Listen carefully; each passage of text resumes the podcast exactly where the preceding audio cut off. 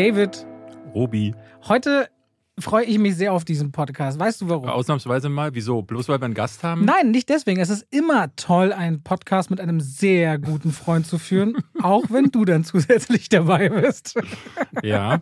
Wer ist denn der gute Freund, den wir heute dabei haben? Liebe Robert? Leute, ich muss es kurz vorher ankündigen, bevor ihr die Stimme hört, weil es ist die Stimme und ich glaube, in einem Audioformat hört ihr uns danach kaum noch zu. Es geht um einen Mann, ich glaube, den kenne ich jetzt, ich weiß gar nicht, wir können gleich zusammen gründen. Seit wann sagt noch nichts, weil dann hört uns keiner mehr zu.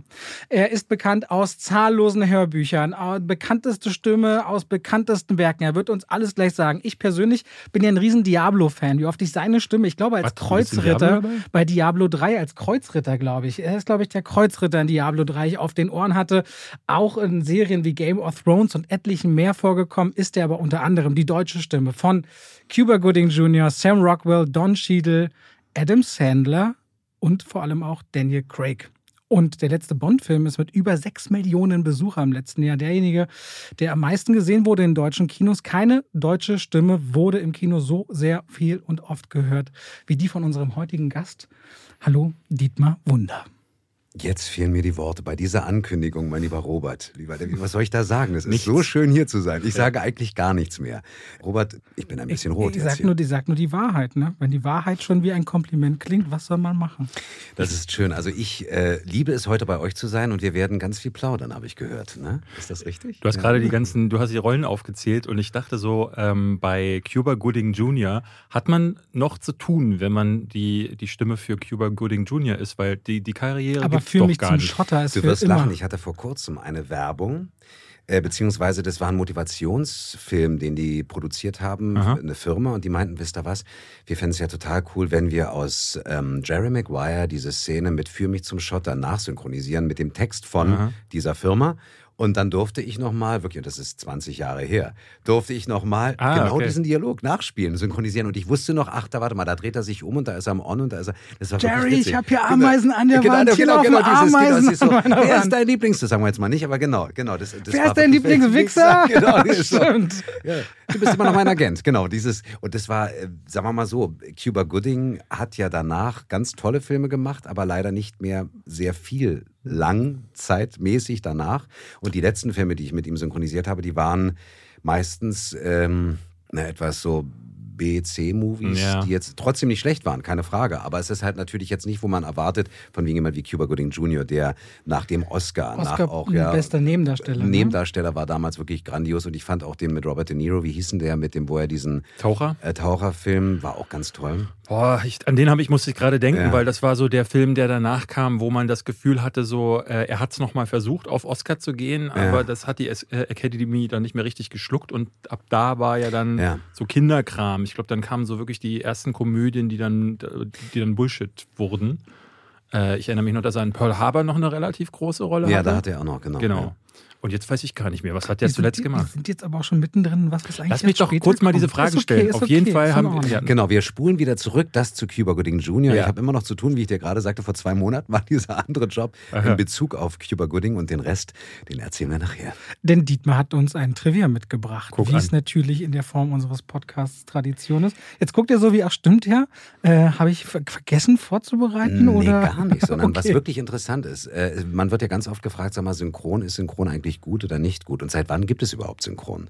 Und ähm, es ist faszinierend, dass in den 30er, 1930er Jahren ja schon angefangen wurde zu synchronisieren und spätestens nach dem Zweiten Weltkrieg haben die Amerikaner schwerpunktmäßig synchronisiert. Am Anfang haben sie gesagt, wir drehen das Ganze, weil das deutsche Publikum nicht so gut Englisch konnte. Wir drehen die Szene auf Deutsch, auf Englisch und danach die gleiche Szene nochmal auf Deutsch. Das war allerdings sehr kostenaufwendig und dazu kam noch, dass es natürlich auch zeitaufwendig war. Und dann kamen sie auf die Idee, wir könnten doch einfach die Schauspieler sprechen lassen und dann nachsynchronisieren. Was ja in manchen Filmen auch dann mal als Hommage äh, gemacht wurde, weil einer gelispelt hat, dass man dann gesagt hat, okay, dann lassen wir den übersynchronisieren. Und dann hat man beschlossen, um den amerikanischen Lebensgeist, die Gefühle, die Message rüberzubringen, was das mit den Filmen sozusagen ausdrücken sollte. Da haben sie gesagt, für das deutsche Publikum synchronisieren wir das auf Deutsch nach, damit dann im Grunde genommen transportiert wird, verständlich fürs deutsche Publikum. Das ist der amerikanische Lebensgeist, die Message, die transportiert werden soll. Und um dem noch was draufzusetzen, ähm, es gibt ja auch viele, die kritisieren synchron. Und äh, da wird gesagt, na, es ist doch nur nachgequatscht, wo ich sage, Moment, erstmal hat es damals schon begonnen, dass ein Inhalt dahinter steckte, nämlich dass es transportiert wird für Menschen, die nicht so gut Englisch können. Und ein ähm, Regisseur, der selbst dreht, hat mal gesagt, was mache ich eigentlich? Ich produziere oder ich schaffe eine Illusion, eine Welt, wo ich den Zuschauer mitnehme und ihn entführe in ein Bild, in eine Farbpracht, in, in Töne, in Musik, in Atmosphäre, wo ich ihn nicht mehr rauslassen möchte. Wenn der Zuschauer oder die Zuschauerin jetzt allerdings aussteigt, weil ich muss ja lesen, das ist ja ein aktiver Part, den du dann übernimmst, dann steigst du ja aus der Illusion raus, dann entführe ich oder beziehungsweise zerstöre ich ja die Illusion für einen kurzen Moment. Und um dem entgegenzuwirken, ist im Grunde genommen Synchron ein ganz tolles Hilfsmittel. Ich würde nie sagen, dass wir zu 100 Prozent das Original erfüllen, aber wir versuchen halt das Beste daraus zu machen. Und du kannst eine dir fremde Kultur in einer dir vertrauten Sprache rüberbringen oder du kannst es vermitteln, dass du denkst, Mensch, Bollywood, die können ja alle Deutsch, deswegen ist Shah Rukh Khan so berühmt. Das würde mich aber immer interessieren, wer, also von wem kam das denn dann ursprünglich mal? Weil es ist ja mittlerweile so zum Beispiel, dass die Amerikaner die Stimme erstmal auch abnehmen. Ne? Also ich glaube, du musst es rüberschicken äh, für eine Rolle, ein Angebot. Das ist unser Sprecher hier in Deutschland. Äh, der würde jetzt, nehmen wir mal an, was weiß ich, äh, wer ist so ein Neu Neuaufkömmling? Äh, Timothy, Timothy, Timothy, Chalamet. Timothy Chalamet zum Beispiel. Ne? Äh, ist jetzt gerade groß im Kommen und du musst anbieten, aber wo, wo fing das an? War das in Amerika, dass die gesagt haben, wir wollen im Ausland unsere Filme synchronisiert haben oder haben die deutschen Studioableger das irgendwann mal begonnen? Also seitdem ich dabei bin, ist es so, dass wir äh, in Deutschland war es ganz klar, dass die Amis natürlich gesagt haben, okay, die Serie XY oder der Film XY äh, ist fertig, soll auf Deutsch synchronisiert werden. Nicht nur auf Deutsch, natürlich auch äh, in Französisch oder in Frankreich wird er synchronisiert, in Italien. In Südamerika wird anders synchronisiert als in Spanien selber, weil es ja unterschiedliche Arten von Spanisch sind. Das heißt, das hat sich etabliert über diese Zeit, seit dem Zweiten Weltkrieg, sagen wir mal vielleicht einfach mhm. schwerpunktmäßig. Und äh, dann gab es eine Zeit, wo die Amis jetzt nicht so Augenmerk drauf gelegt haben. Die haben gesagt, okay, Deutsch synchronisiert ist anscheinend eine Königsklasse, also das ist qualitativ hochwertig. Da haben sie sich nicht so sehr eingemischt in die Besetzungen, nicht so sehr wie heute. Also ja. ich würde mal sagen, so seit ich bin seit 1990 dabei 17. Juli 1990, kann wow. ich nachher noch erzählen. Das, war dein erster Tag, oder? Das war mein erster Synchrontermin. Habe ich sogar in meinem Kalender. Hat für was? noch handschriftlich. Für die Serie Happy Days. Happy Days. Happy Days. Ja. Und wen hast du Fonzo oder wen nee, nee, gar nicht so, so eine große Rolle. Ja, genau. Ah, das, ja. äh, das erzähle ich gleich noch. Ähm, nee, es war so, dass im Grunde genommen die Leute gesagt haben in Amerika, pass auf, der Film ist fertig, der ist fertig produziert, der kommt nach Deutschland oder die Serie und dann synchronisieren wir. Und äh, dann haben die Amis natürlich schon darauf geguckt bei großen wichtigen Produktionen, wer ist die deutsche Stimme von Bruce Willis und sowas. Mhm. Aber es ist im Grunde genommen, würde ich sagen, so seit 20 Jahren so, dass die Amerikaner zunehmend mehr darauf wirklich achten, dass die 1 zu 1 Besetzung stattfindet, dass wirklich äh, versucht wird, das Original. Deswegen habe ich LeBron James gesprochen, jetzt weiß ich es. Ja. Deswegen. Große, Menschen, große Leute, große Persönlichkeiten sprechen große Persönlichkeiten, Robert. Erfolgreiche.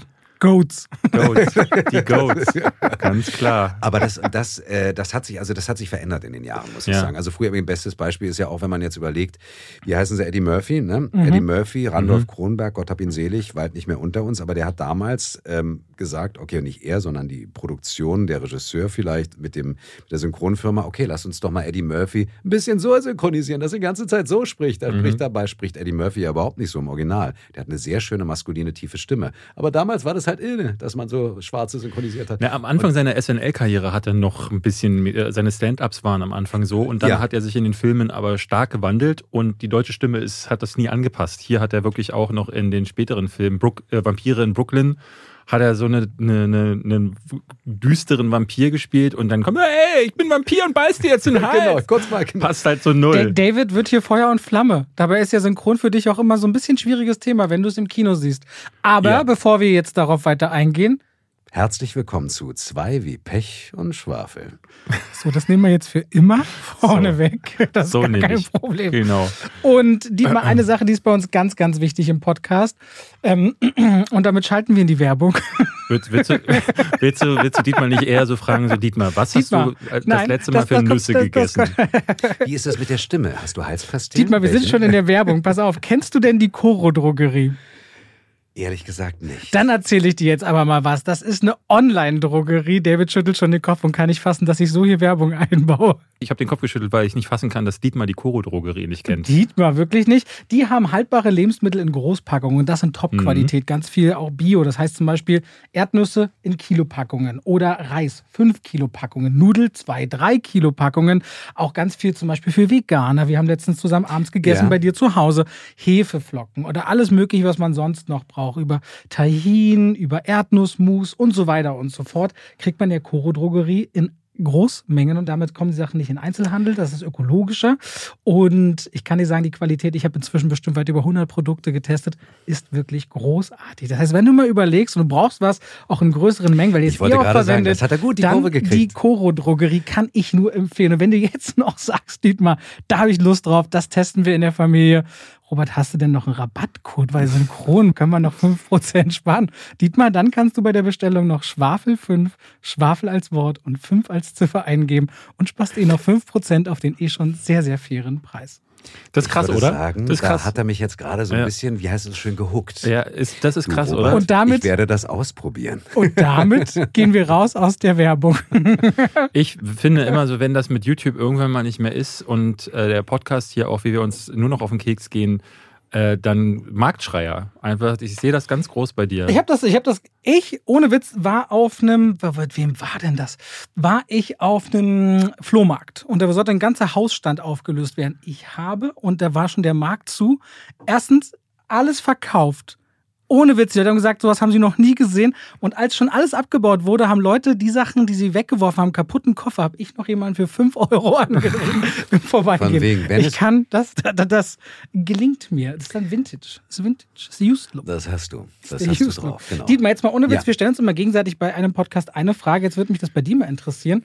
Welchen Film hast du zuletzt gesehen?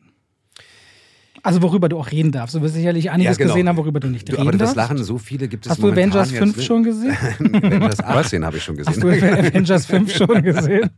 ähm, ich überlege gerade, ich muss gestehen, ich habe den letzten, doch, der letzte Film, den ich gesehen habe, den wollte ich eigentlich im Kino sehen, äh, habe ihn dann aber doch auf einer Streaming-Plattform gesehen, Tod auf dem Nil. Ah, ja, habe ich gesehen. Doch Disney Plus. Ja, ach, ist das so? Ja. ist das bei Disney Plus? gar nicht. Na klar, Fox-Titel ja. sind doch bei Disney Plus. Das war der letzte aktuelle Film. Ich hatte allerdings gestern angefangen, nie vorher gesehen, The Beach. Faszinierend. Mit DiCaprio, ja, den Film. Mit Cameron mhm. fand ich echt, also ich habe noch nicht ganz zu Ende gesehen, Danny, weil, ja. Danny, ah, ist er Danny? Bin ich gerade blöd, der Regisseur. Ja. Danny Boy. Danny Boy. Ach, Danny Boy. Nach genau, auf den Namen gerade auch nicht Geschichte. Nee, aber Tod auf dem Nil ist der aktuellste, sozusagen neu erschienene im Kino, aber ähm, das war der letzte, den ich nicht im Kino, aber sozusagen als aktuellen Film gesehen habe. Wie fandst du den? Ganz ehrlich, ich bin ein großer Peter Ustinov-Fan. Und es war schon bei äh, Mord im Orient Express, tolle Inszenierung. Äh, Kenneth Brenner ist halt irgendwie mit Poirot ist so wunderbar, wie er das macht und so. Und es ist toll. Aber die Ernsthaftigkeit, die Schwere, die äh, sowohl bei Mord äh, im Orient Express als auch bei Tod auf dem Nil vorhanden ist, ähm, war mir einen Hauch zu schwer. Mhm. Also erstmal so vom Dramaturgischen, passt in die Zeit. Es waren ein paar Anspielungen, wo ich auch dachte, muss es jetzt sein, da sind die beiden, ohne zu viel zu verraten, äh, ein wichtiges Pärchen oben auf der Pyramide. Und es ist dann sehr modern, wie die dann mit dem Thema ähm, körperliche Umgangsformen umgehen. Und das finde ich, muss jetzt nicht sein. Das passt nicht in so eine Zeit oder nicht in diesen Film.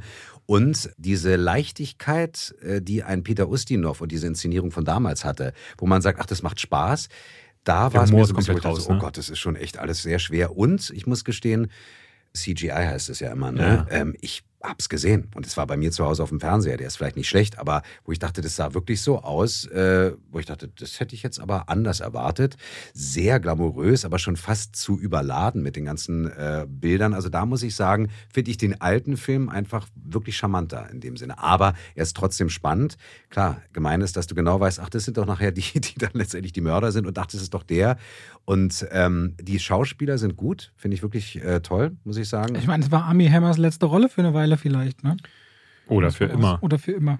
Ja? Ja. Hast der du das nicht mitbekommen? der hat einen Kannibalismus-Skandal am Laufen. Ach, das war, das war mir gar nicht. Nee. Ja, ja. Der, also dem wurden alle Rollen entzogen, weil er irgendwie. Äh, also ich könnte jetzt auch genau sagen, was passiert ist, aber ja. das sprengt den Rahmen. Ja, ja das, äh, das äh, erzählst du mir dann hinter den Kulissen. Genau. Oh nee, das ist ja schrecklich. Okay. Hast du Belfast denn gesehen noch? Weil das ist der andere Kenneth Branagh-Film? Nee, leider nicht. Den wollte ich sehen, aber den habe ich nicht gesehen. Und bei welchem Film hast du zuletzt Synchronregie gemacht? Das ist wirklich schon zu lange her. Meine oh. letzte Synchronregie äh, war Nine Perfect Strangers. Das war diese die Amazon-Serie. Genau, die Amazon-Serie. Was wirklich, das war äh, insofern interessant, ein Ausflug in die Vergangenheit des Synchron. Ich hatte diese Serie angeboten bekommen und es war ganz klar sechs Wochen Regie, weil die musste fertig werden. Und ich sagte, momentan ist es verdammt schwer, sechs Wochen am Stück freizuschaufeln. Ich meine, toi, toi, toi, muss man mal sagen. Trotz Corona hatte ich sehr, sehr gut zu tun in der Zeit. Und ich habe gesagt, aber das möchte ich machen, weil ich fand das Projekt so spannend. Und als ich dann den Cast sah, dachte ich, das kriege ich irgendwie hin. Und dann war es wirklich so, ich habe meine ganzen Lieblingskollegen aus dem Synchron, nicht alle, da gehören noch ein paar mehr dazu, für diese Besetzung, also die Besetzung war so, dass ich wirklich alle im Studio hatte von vor damals, als wir alle angefangen haben. Und es war wirklich so, ich habe angefangen, Regie zu führen und die meinten alle, Dietmar, es ist so wie früher. Es fühlt sich genauso an. Äh, ich habe es geliebt, mit den Leuten zu arbeiten. Die meinten, und das war das schönste Kompliment, was ich auch bekommen habe, es haben mich die Leute angerufen, meinten, Dietmar, ganz ehrlich, ich habe die und die Kollegin oder die und den Kollegen selten so erlebt, so gut. Und außerdem, ich habe mich so wohl bei dir gefühlt. Es war so wie früher, wo du halt nicht mehr Zeit und schnell und und so, sondern wo du wirklich sagst, so wir arbeiten an den Kleinigkeiten, an den Feinheiten, was natürlich manchmal zeitlich schwierig ist, weil wir halt einfach Zeitdruck haben. Und das war meine letzte Regie wo ich sage, das war wirklich eine sehr intensive und wunderschöne Arbeit. Aber das glaube ich gerne, weil ich muss sagen, ab Stunde eins, wo ich dich kennengelernt habe, gab es nie mal einen Moment, wo ich dachte, oh, ist er ein bisschen merkwürdig? Hat er irgendwelche Attitüden? Bin ich merkwürdig? Kommen wir nicht miteinander klar? Also es war immer sofort große Liebe auf den ersten Blick. Und auch David so interessiert mit den Fragen, wie ich ihn hier so erlebe. Also ich glaube, es ist schwer, mit jemandem wie dir nicht sofort ein sehr heimeliges Gefühl zu erzeugen. Also sehr, sehr offen, positiver Mensch. Danke, Robert. Also wollt ihr das nicht, jetzt? wollt ihr das? Wollt, Nein, ich wollte nur einfach sagen, es ist wirklich, wirklich so. Aber weißt du, für mich ist es wirklich ein, äh, ganz, ganz großes Kompliment, was du mir gibst, weil ich habe damals angefangen und meine Vorbilder waren äh, Joachim Kerzel. Äh, was, wen hat er gesprochen? Äh, Joachim Kerzel ist ähm, Anthony Hopkins, Jack ah. Nicholson. Ah, ja. Und mhm. Jack Nicholson klingt im Original wie Joachim Kerzel auf Deutsch. Also jetzt mal so rum. Also ganz mhm. witzig. Und das war auch mein Mentor, weil ich bei ihm auch gelernt habe, Klaus Sonnenschein. Es ist Morgan Freeman gewesen, leider mhm. verstorben inzwischen. Nicht Morgan Freeman, sondern Klaus Sonnenschein. Na klar, Manfred Lehmann, äh, Frank da, wir wollten, eh, wir wollten eh über Bruce Willis ja, reden. Ja, das ist auch ganz traurig. Wir werden nächste Woche über Bruce Willis ausführlich reden, vielleicht das äh, Thema nochmal anschneiden in dieser ja. Folge, aber dass ihr, dass ihr schon mal draußen wisst, dass wir nächste Woche die Folge sehr Bruce Willis widmen ja. wollen, weil Manfred Lehmann ist die deutsche Stimme von Bruce weiß. Willis. Bruce Willis, ja. Und das war für mich immer so, das waren meine großen Vorbilder. Und das Schönste, was ich erlebt habe, ist, dass ein Joachim Kerzel, der wirklich alles konnte oder kann, ja, oder ein Klaus Sonnenschein, ja, der hat mich geprüft sogar noch als junger Schauspieler. Können wir nachher vielleicht auch noch, vielleicht kommen wir noch drauf. Und den habe ich als Regisseur leiten dürfen irgendwann. Und mhm. da sitzt du da als junger Regisseur und sagst immer, was soll ich denen denn sagen? Und die waren nie, die hatten nie Befindlichkeiten, die haben nie rumgezickt, hatten nie Attitüden, wo ich sage, was soll ich denen denn sagen? Jürgen Thormann, Jürgen Thormann ist Michael Caine. Mhm. Ja, äh, und selbst Arne Elsholt, auch, der ist ja auch leider weit, der auch leider nicht mehr unter uns, ja. Das ist Tom Hanks gewesen. Ja, Tom Hanks, ne? Und äh, selbst mit den Leuten habe ich da gesessen und dachte so, aber die haben nie, die haben nie irgendwie gesagt, was willst du mir denn sagen? Mhm. Und ich habe gesagt, ganz wichtig, und das ist vielleicht auch ein bisschen meine Herkunft, es gibt keinen Grund, warum ich in irgendeiner Art und Weise selbst erfolgreich, äh, warum soll ich denn anders sein? Selbst jetzt meine Traumrolle natürlich ist Daniel Craig alias James Bond eine der, weißt du, da sagst du, sitze ich hier als Junge und sage, was kann dir besseres, schöneres, geileres passieren, als als Schauspieler wenigstens James Bond zu synchronisieren seit 15 Jahren, die Ikone schlechthin.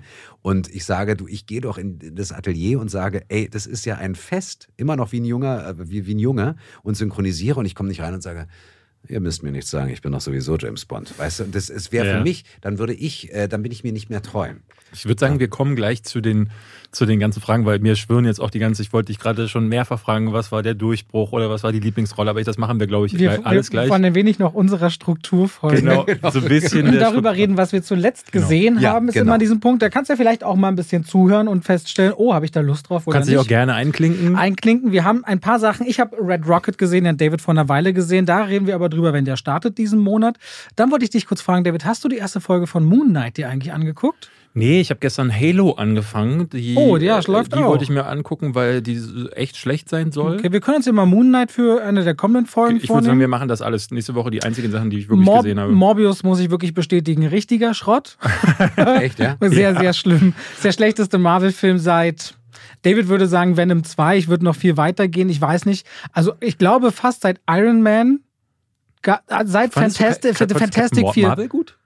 Ja, auf jeden Fall ist, ist, ist ja? Morbius deutlich schlechter. Also ich würde sagen, seit die Fantastischen Vier, die Neuauflage, ja. die Konstantin gemacht hat, damit sie die Rechte behalten, ist Morbius der schlechteste. Oh nö, da muss ich sagen, also ich fand Morbius wirklich banal und langweilig, aber äh, da gibt es einige, die sind schlechter Zum gemacht. Beispiel? Captain Marvel fand ich schrecklicher. Und noch?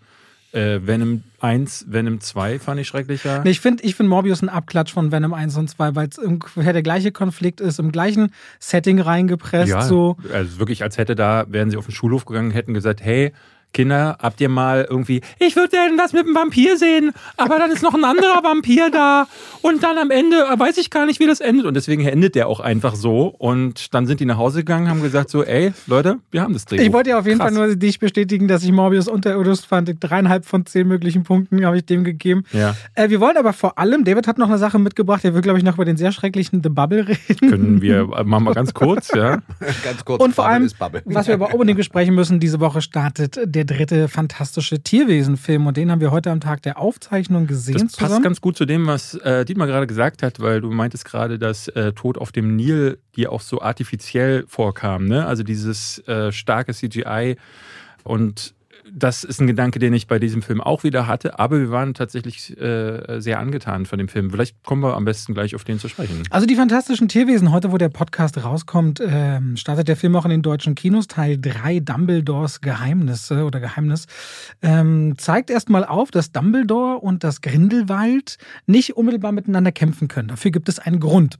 Und um aber zu verhindern, dass Grindelwald immer mehr Schergen um sich sammelt und das Ganze bekommt auch eine höchst politische Ebene, sodass man im Grunde den Aufstieg Hitlers immer wieder äh, spürt. In diesem dritten Teil so sehr wie in keinem der anderen Teile und damit auch eine politische Legitimation, die sie versuchen da aufzubauen, was das irgendwie so gruselig macht, braucht er Hilfe und deswegen ist wieder Newt Scamander derjenige von Eddie Redmayne gespielt, der auf den Plan gerufen wird und seine Helfer. Das ist teilweise Verwandtschaft, auch wieder Jacob Kowalski, der Muggel, der, der, der, der Nomad heißen. Nomad? No, no match. So, so no match, und dann no heißen match. sie ja dann in den fantastischen Tierwesen-Film, müssen das verhindern.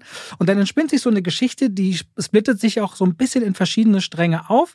Und ich war am Anfang mh, hm, gerade von der Newt Scamander-Geschichte gar nicht so sehr angetan, mochte aber die rund um Jacob und mochte das auch sehr, was über Dumbledore auch das Thema Liebe und Verbindung spielen, was ganz viel damit zu tun hat, dass entgegen dem Colin Farrell oder Johnny Depp Mats Mikkelsen einfach die richtige Wahl ist für Gellert Grindelwald. Der hat diese, diese, diesen Charakter, der hat diesen Blick, der kann äh, Schurken spielen, der kann Helden spielen, der hat vor allem allein schon, wie der seine Sätze sagt, wo der seine Pause macht, der hat eine Wirkung, vor dem bekommst du Angst, weil du merkst, der hat ein Charisma, dass man dem folgen kann. Ja, also man kann diesem Mann folgen. Lass uns sag über, ruhig, sag ruhig. weil ich finde, Mats Mikkelsen ist für mich ein Phänomen. Äh, Casino Royale. Le Chiffre war faszinierend als, als mhm. Charakter, wobei natürlich ich ehrlich gesagt ein ganz großer Fan von ähm, Javier, Javier Bardem, Bardem. Äh, in Skyfall, bin. Das war mein Lieblingsbösewicht, aber natürlich Le Chiffre und Mats Mikkelsen fand ich als Schauspieler total faszinierend schon da. Und dann gab es doch, ist jetzt auch ein bisschen, ich bin Fan von diesen, wie heißen sie denn hier, ähm, äh, Reverfilmung mit den, ähm, na wie heißt er, Sam Worthington in Neuverfilmung Kampf der Titanen. Mhm. Da spielt er auch mit. Und am Anfang war mir nicht klar, dass er das ist. Und ich dachte, was ist denn das für ein geiler Typ, der ein Charisma hat, der? Und dann denke ich, natürlich, das ist Mats Mikkelsen. Und genau was du sagst, um den Kreis zu schließen, der hat einen eine Ausstrahlung vor der, in, also in die Kamera rein und wie, er seine Sätze sagt und wie er es setzt, das finde ich total faszinierend. Na, vor allem, der ist ja auch, ob das jetzt Komödien wie, weiß ich nicht, äh, ähm, Adams Äpfel sind oder letztes Jahr der Rausch und, yeah. und, und Helden der Wahrscheinlichkeit, der ja auch fantastisch ist, aber dann aber wieder in großen Filmen zu polieren oder seriell dann in Hannibal, der legt einfach so viel in die Rollen rein und kann seine Physis da auch reinlegen oder in die Jagd,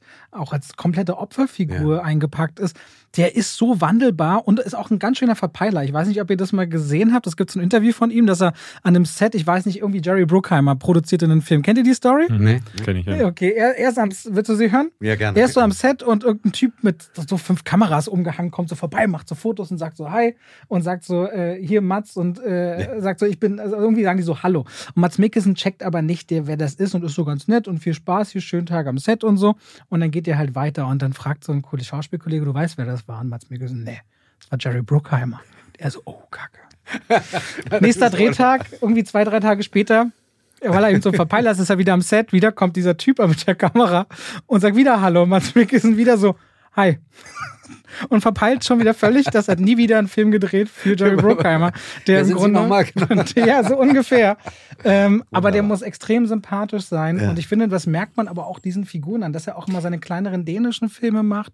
Ja, ja. Auf jeden Fall, der bringt eine, eine, eine Wirkkraft in diesen Gellert Grindelwald, dass man vor allem auch diese Verbindung, die es zu Dumbledore, und da muss man auch Jude Law sein, der bekommt auf einmal in den Blicken und in den Momenten was, wo ich denke, dieser dritte Teil Fantastische Tierwesen, vor allem die zweite Hälfte zum Finale hin, die packte auf einmal. Die ist emotional geworden. Ein klasse Score.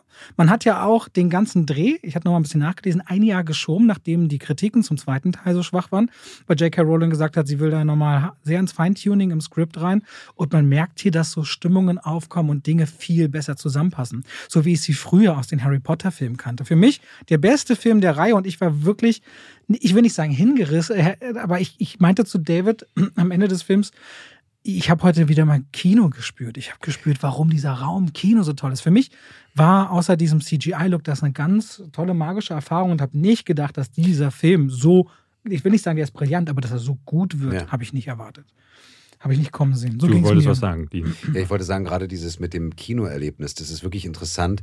Wann sind wir, klar, durch die Corona-Pandemie haben wir ja sowieso ein Kinodefizit gehabt, aber dieses Gefühl, du gehst ins Kino, das ist mir zum Beispiel bei Dune so gegangen, ist ja nur schon ein Weilchen her, aber da sitze ich im Kino und habe plötzlich Gänsehaut, weil ich denke, das ist der Raum oder das ist der Grund, warum es Kino gibt. Weil das da ist warst eine, du auch bei unserer Social Movie Night genau. im IMAX. Und das war ja. großartig. Da habe ich echt gesessen, grinsen wie ein, wie ein Kind und sagte, Mann, ist das toll. Einfach diese die Dynamik. Dazu sind die Bilder dazu. Dazu kannst du Kinomusik machen. Dazu kannst du Geräusche machen. Das ist einfach so intensiv. Und wenn das Kino schafft und wenn das der Film, den ihr jetzt gerade besprochen habt, schafft, dann ist das natürlich ein Grund, ins Kino zu gehen. Bei Robert. Ja, ich fand ihn auch gut. Ähm, ja. Für mich ist es der beste der Reihe, aber es ist jetzt nicht so, dass ich dachte, so wow, das ist Kino, weil ich finde ihn dann doch zu manipulativ immer wieder. Äh, die Musik mochte ich auch, aber sie dreht mir dann ein bisschen zu sehr auf äh, an einigen Stellen. Ich würde nochmal äh, anfangen, weil ich, äh, ich habe mit dem Film auch schon so auf anderer Ebene Probleme, weil ähm, es gibt so drei Punkte, die, über die komme ich nicht hinweg. Das ist auf der einen Seite das, äh, diese ganze Nummer mit Fantastic Beasts, die sich immer so ein bisschen anfühlt wie das Ausschlachten des großen Harry Potter-Franchises. Äh, das merktest du vor allen Dingen im zweiten Teil, weil äh, Fantastic Beasts war halt so ein Appendix hatte ich, ne, mehr war es doch nicht. Das ist ein Lehrbuch in der Hogwarts-Schule. Genau, eigentlich. und genau. Äh, das, die Drehbücher für die Filme, die wurden ja quasi zusammengeschustert, weil irgendwie bei Warner jemand gesagt hat, ey, das ist, das spielt zu viel Geld ein, jo jo Joanne, mach mal. Und Joanne hat sich hingesetzt und hat gemacht und du merkst sehr deutlich, vor allen Dingen dem zweiten Teil an, dass das äh, die Schablone ist, die du ja aus Harry Potter schon kennst. Also es gibt dieses, äh, es gibt so zwei Antagonisten, äh, zwei Gegenspieler. Ne? Es gibt Newt Scamander äh, und dann gibt es diesen Bösewicht, beziehungsweise mit Dumbledore und Grindelwald ja auch zwei, die sich irgendwie nicht gegenseitig angreifen können. Das war ja auch schon bei Voldemort und Harry Potter so, weil die durch so einen Blutschwur miteinander verbunden sind und dann sich eigentlich gar nicht schaden dürfen. Und dann gibt es da diese Anhänger, die ihm folgen und er hat äh, das große Ziel, sonst was zu erreichen. Und ich finde, das ist so sehr nach Schema F, äh, nach Harry Potter, das kann auch dieser Teil jetzt nicht abstreifen. Und es ist irgendwie so ein bisschen, wo ich denke, so, ja, habe ich ja irgendwie alles genau so schon mal gesehen, nur dass es hier jetzt, wie du schon sagst, es erinnert, erinnert tatsächlich ein bisschen an die Nazi-Symbolik. Gerade auch, weil Deutschland ein Thema ist, deutsche das, Schauspieler. Das ist auch, auch Berlin vor Ort. Oliver Masucci spielt mit, den ich auch richtig gerne genau. sehe. Wobei ich gar nicht weiß, ob der Österreicher ist oder ob der Deutscher ist. Ich weiß es auch nicht. Du hast auch nachher so eine politische Ebene, stehen quasi auch, es gibt so politische Kämpfer gegeneinander und da ja. sind auch die Farben rot, gelb und schwarz schwarz. Ne? Also du merkst mhm. so auch so in der Farbpalette immer so Bilder, wo ich dachte, entschuldige, aber ich will jetzt nicht weiter. Der zweite Punkt ist, äh, ist Joanne K. Rowling selbst. Ähm, die ist offen transfeindlich und äh, ist, äh, ne, ist jemand, der kann ich einfach nicht abnehmen, wenn sie zwei Charaktere schreibt, die schwul sind, Grindelwald und Dumbledore. Äh, das wurde in den bisherigen Teilen schon angedeutet, äh, sind dadurch auch miteinander verbunden, weil sie äh, eine gemeinsame Liebe verbindet. Und das kann ich dieser Frau so gar nicht abnehmen, dass sie solche Rollen schreibt. So, da, da fühlte ich mich relativ unwohl dabei, das zu sehen. Und der dritte Punkt ist das mit Johnny Depp. Muss ich ganz klar sagen, ähm, ich bin da ganz bei dir. Mats Mikkelsen ist die bessere Wahl. Ich finde es trotzdem nicht schön, was da passiert ist. Das ist weiterhin so, ähm, dass die den ausgetauscht haben auf Basis von, ne, weil auf Twitter jemand gesagt hat, mach mal so. Äh, mittlerweile gibt es natürlich einen, einen, gab es ja einen gerichtlichen Streit, äh, der wurde äh, in der ersten Instanz jetzt zurückgewiesen, sodass es, äh, es hieß dann ja regelrecht, dass ähm, das Gericht der, der Annahme stattgibt, dass er häusliche Gewalt äh, angewendet haben soll gegen Amber Heard. Aber er ist in Berufung gegangen. Ich habe auch irgendwie gehört, der, sie hätte ins egal, ich habe irgendwas gehört, der eine hätte ins Bett gekackt, beim anderen ganz du, ey, super das, ich will, Das sind alles möglichen Gerüchte, aber der Fakt ist, jetzt im April geht es in Berufung. Das heißt, es gibt ehrlich gesagt gerade nur diese eine, diese vorläufige Rechtsprechung. Und ich finde das ein bisschen schwierig. Ne? Wir haben jetzt ja gerade auch so eine Zeit, wo Will Smith gerade, ähm, es gibt gerade diese Ansage, dass Filme mit ihm gecancelt werden, langsam ähm, wo ich dann auch denke, so, ey, da ist so bei jemandem wie Johnny Depp dafür, dass es bisher eigentlich eher so oder eine ganze Zeit lang auch eher Anschuldigungen gab. Während Amber Hart weiterdreht. Genau, die weiterdreht. Gut, die hat auch keine wirkliche Karriere, was aber auch daran liegt, dass sie keine gute Schauspielerin ist. Und Johnny ist. Depp hat aber auch, er hat einen Tag für diesen Film gedreht und hat dann die Rolle abgegeben und hat 16 Millionen Gage bekommen. Also er hat seine, vollen, seine volle Gage bekommen. Das zur Vervollständigung. Genau, und das ist so, hm, ich, ich finde, der, der Film gewinnt dadurch, dass er nicht dabei ist. Ne? Weil er äh, hatte, ich glaube, das überschattet so einen Film dann und ich, ich fand ihn auch im letzten Teil deutlich weniger gut, als es jetzt mit Mats Mikkelsen war. Aber das sind Punkte, die sind erstmal, wenn du in diesen Film reingehst und wenn du ihn dann siehst, das hat zumindest bei mir immer wieder im Hinterkopf Das ist krass, gearbeitet. weil sie ja erstmal der Film, also der erste Punkt schon, aber die anderen beiden, die sind ja eigentlich nicht der Film. Ne? Das ist Politik ringsherum und Themen, ja. die eigentlich nicht der Film sind. Nee, aber ich finde, äh, also es, es gibt sicherlich Leute, und deswegen sage ich, das sind nur meine Punkte gewesen. Es gibt ganz viele Leute, die da reingehen werden und diese Punkte nicht haben. Für mich war das ein Punkt. Das ist ja auch bei Hogwarts Legacy so ein großes Thema bei dem Spiel eben mit J.K. Rowland. Ich denke dann immer, ich verstehe diese Ansätze und finde es auch vollkommen in Ordnung, wenn man sagt, das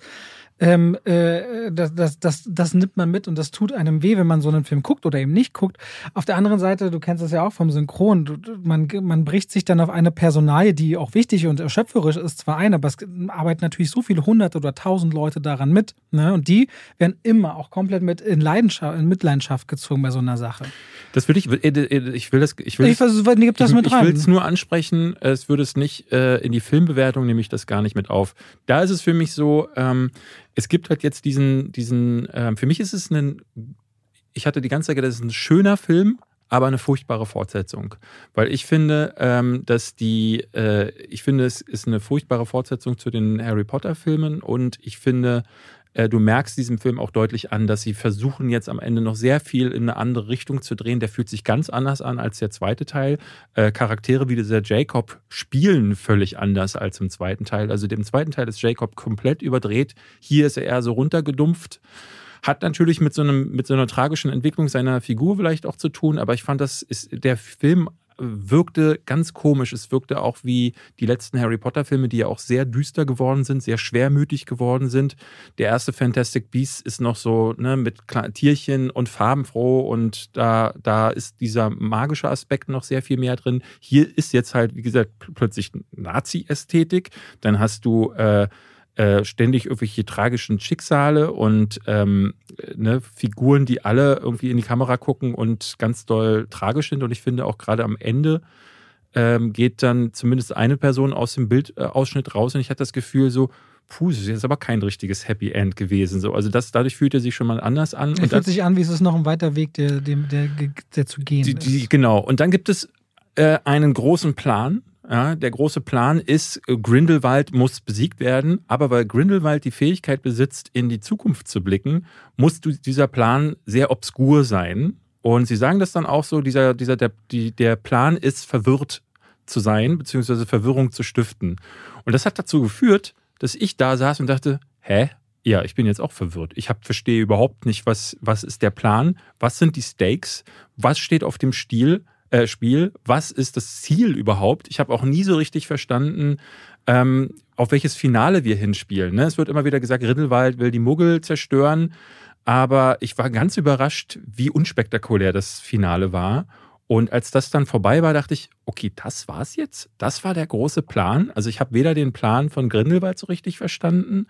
Und als beide Pläne dann aufeinandertreffen, war ich sehr überrascht, wie, wie, wie unlogisch und quatschig das wirkte. Ich krass, weil ich hatte hinten raus so immer wieder Momente, wo ich tatsächlich Gänsehaut hatte, weil ich diese Idee von, sonst hast du immer eine böse Figur, die greift mit ihrer Macht und mit der puren Kraft der weil, weil er eben mächtig ist und zaubern kann, nach, danach die Welt zu zerstören. Mhm. Das ist so das 0815-Schema. Aber zu versuchen, über eine Wahl so Legitimation tatsächlich zu bekommen, fand ich so einen gruseligen Ansatz, weil ja die Machtergreifung Hitlers im Grunde über andere Parteien so funktionierte. Ne? Und vor allem das, das, auch dieses, dann das Freisprechen in Berlin so von, von alten, äh, von alten Schandtaten. Ich fand, das hat echt so ein, da hat es mich tatsächlich gekriegt und dass dann aber auch diese direkte Konfrontation zwischen Dumbledore und ihm stattfand und wie sie es gelöst haben, dass dieser Blutschwur dann umgangen wird in dem Moment. Ich war, äh, fand ich, fand ich, ich, fand es, ich fand es auch nicht verwirrend. Fand, ich, fand, jetzt die Idee auch nicht so verwirrend. Also die ich Idee, fand das schwach, weil ähm, äh, am Ende wird, äh, äh, ne, wir, wir dürfen nicht zu sehr spoilern, aber äh, gerade der Blutspur, Spur, wie diese Frage am Ende geklärt wird, ist so, ähm, das wird in einem Nebensatz erklärt, der, ne, da sagt dann eine der Personen, ja, hat mich auch überrascht. Da ich so, hm, hm okay. Naja, es wird direkt angesprochen, warum dieser Blutschwur nicht ausgelöst wird. Ja, aber hast du, die, hast du den Grund verstanden? Ja, ich klar, nicht. ja, klar. Wir können ihn jetzt hier leider nicht nennen, aber ja, lass uns das also hinterher doch, das, also es wird ganz klar Nein, gesagt. Nee, er doch. sagt so, das ist passiert und das ist passiert, aber ne, warum naja, das? Es, es gibt einen Grund, warum dieser Blutschwur dazu führt, dass sich zwei nicht attackieren können. Genau. Aber als es dann zu einem Momentum kommt, die aber die Intention beide zwei andere sind, als der Blutschwur es verneinen.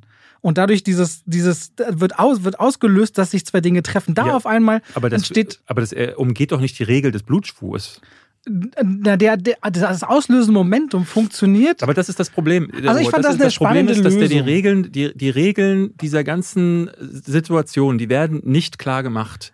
Die, die Regeln sind so Larifari. Sie sind so, er, am Anfang sagt jemand Blutspur und ich darf mir dann selber denken, okay, dann wird das schon so sein. Und am Ende werden diese Regeln, die ich mir in meinem Kopf aufgemacht habe, aber umgangen. Und dann heißt es hinterher, na ja, aber die haben mir erklärt, wie das jetzt funktioniert. Und das ist nicht richtig. Also wenn du vorher kein, kein Regelwerk aufmachst und dann ähm, dann einfach irgendeine Erklärung lieferst, die, die nicht dazu passt, dann funktioniert das für mich ja, nicht. Ich finde, das passt zusammen. Aber wir reden am besten einfach in einer anderen Folge nochmal darüber, wenn die Leute gucken könnten oder hinter den Kulissen. Ist ja auch nicht weiter wild. Auf jeden Fall, ich war echt ein bisschen verzaubert, auch weil ich sehr äh, geringe Erwartungen hatte an den dritten Teil, ja. ehrlicherweise. Die Prognosen sind ja auch nicht gut. David meint, in China ist der Film sehr schlecht reingestartet. Nee, er startet erst am 8. April, also. was ich, äh, die Vorverkaufszahlen, die sind super schlecht. Auch in den USA wo nicht, aber wir haben auch immer wieder Filme erlebt, die Langläufer werden konnten, wenn sie dann überraschend stärker waren. Sowas kann passieren, muss nicht passieren. Wir werden den Drop nach der ersten Woche ja dann sehen. Auf jeden Fall in Deutschland sieht man im April schon wieder vor Fantastische Tierwesen rennen viele weg. Äh, da kommt zwei Wochen lang nichts Größeres in den Kinos. Ich kann aber auf jeden Fall sagen, also als jemand, der den letzten Teil nicht mochte, ähm, falls ihr es skeptisch seid, geht da rein. Ich glaube, der lohnt sich auf jeden Fall mehr dann auch für Leute, die vor allen Dingen Harry Potter-Fans sind, äh, die mit den von mir angesprochenen Themen kein Problem haben. Und wenn, wie, wie bei dir zum Beispiel, dieses Regelwerk dann besser passt und so, ich glaube, dann ergreift dich das Ganze emotional auch nochmal mehr. Und es gibt im Mittelteil eine Szene, da dachte ich so wirklich so, das ist richtig gut. Ich meine, das mit den, wo sie in diese Höhle äh, äh herabsteigen. das finde ich mit am langweiligsten das, von dem das ganzen ist meine Ding. absolute Lieblingsszene. Wow, wir liegen manchmal Welten auseinander, Dietmar. Das finde ich ja großartig. Mit den, mit, den, mit, den, mit den Viechern? Ja, die, also das, die, du meinst hier? Die mir nicht mega. Das fand ich das, das langweiligste. Meine absolute Lieblingsszene. Wirklich, das, das ist das, wo ich meine, hat mich null interessiert. Nein, ich war bei dem anderen total involviert. Okay. Da dachte ich so, was ist das für eine Kinderkacke jetzt hier? Aber, aber so ist es doch manchmal. Aber das ist auch das Schöne. Gerade bei Harry Potter, das ist ja auch ja. so eine Welt. Ich weiß nicht, wie es bei dir ist, Dietmar und, äh, und Familie und so. Hat Harry Potter eine größere Rolle gespielt? Witzigerweise ähm, bei mir gar nicht. Also ich habe mhm. weder die Bücher gelesen, äh, noch habe ich die, den ersten Teil habe ich im Kino gesehen und wusste wirklich nichts von der Geschichte. Ja, und ich muss gestehen, mich hat es erstmal nicht gehuckt. Also ich hatte wirklich gedacht, so, ich hatte so ein bisschen von Zauberwelt und. Aber warum äh, hast du den ersten Teil überhaupt im Kino gesehen? Weil ich damals mit, äh, ich weiß gar nicht, ob unser Sohn schon, ja, wahrscheinlich wegen unseres Sohnes damals war der schon alt genug. Und ich fand, ich war, ich war einfach drauf gespannt, weil ich dachte, oh, so, so, so ein bisschen so Magiefilm und so, hatte aber irgendwie was anderes erwartet. Nicht so viel Anlehnung an modern, es war mir teilweise zu modern, an die äh, Realität äh, angelehnt. Also ich war so ein bisschen mehr auf Fantasy-Welt aus, was ja auch stattfindet, aber nicht so, wie ich sie mir vorgestellt habe. So war das habe. bei mir beim ersten Herr der Ringe. Ich hatte sowas erhofft wie Legende von Ridley Scott, wo ja jedes einzelne Frame irgendwie mit, mit vor Fantasie nur so strotzt.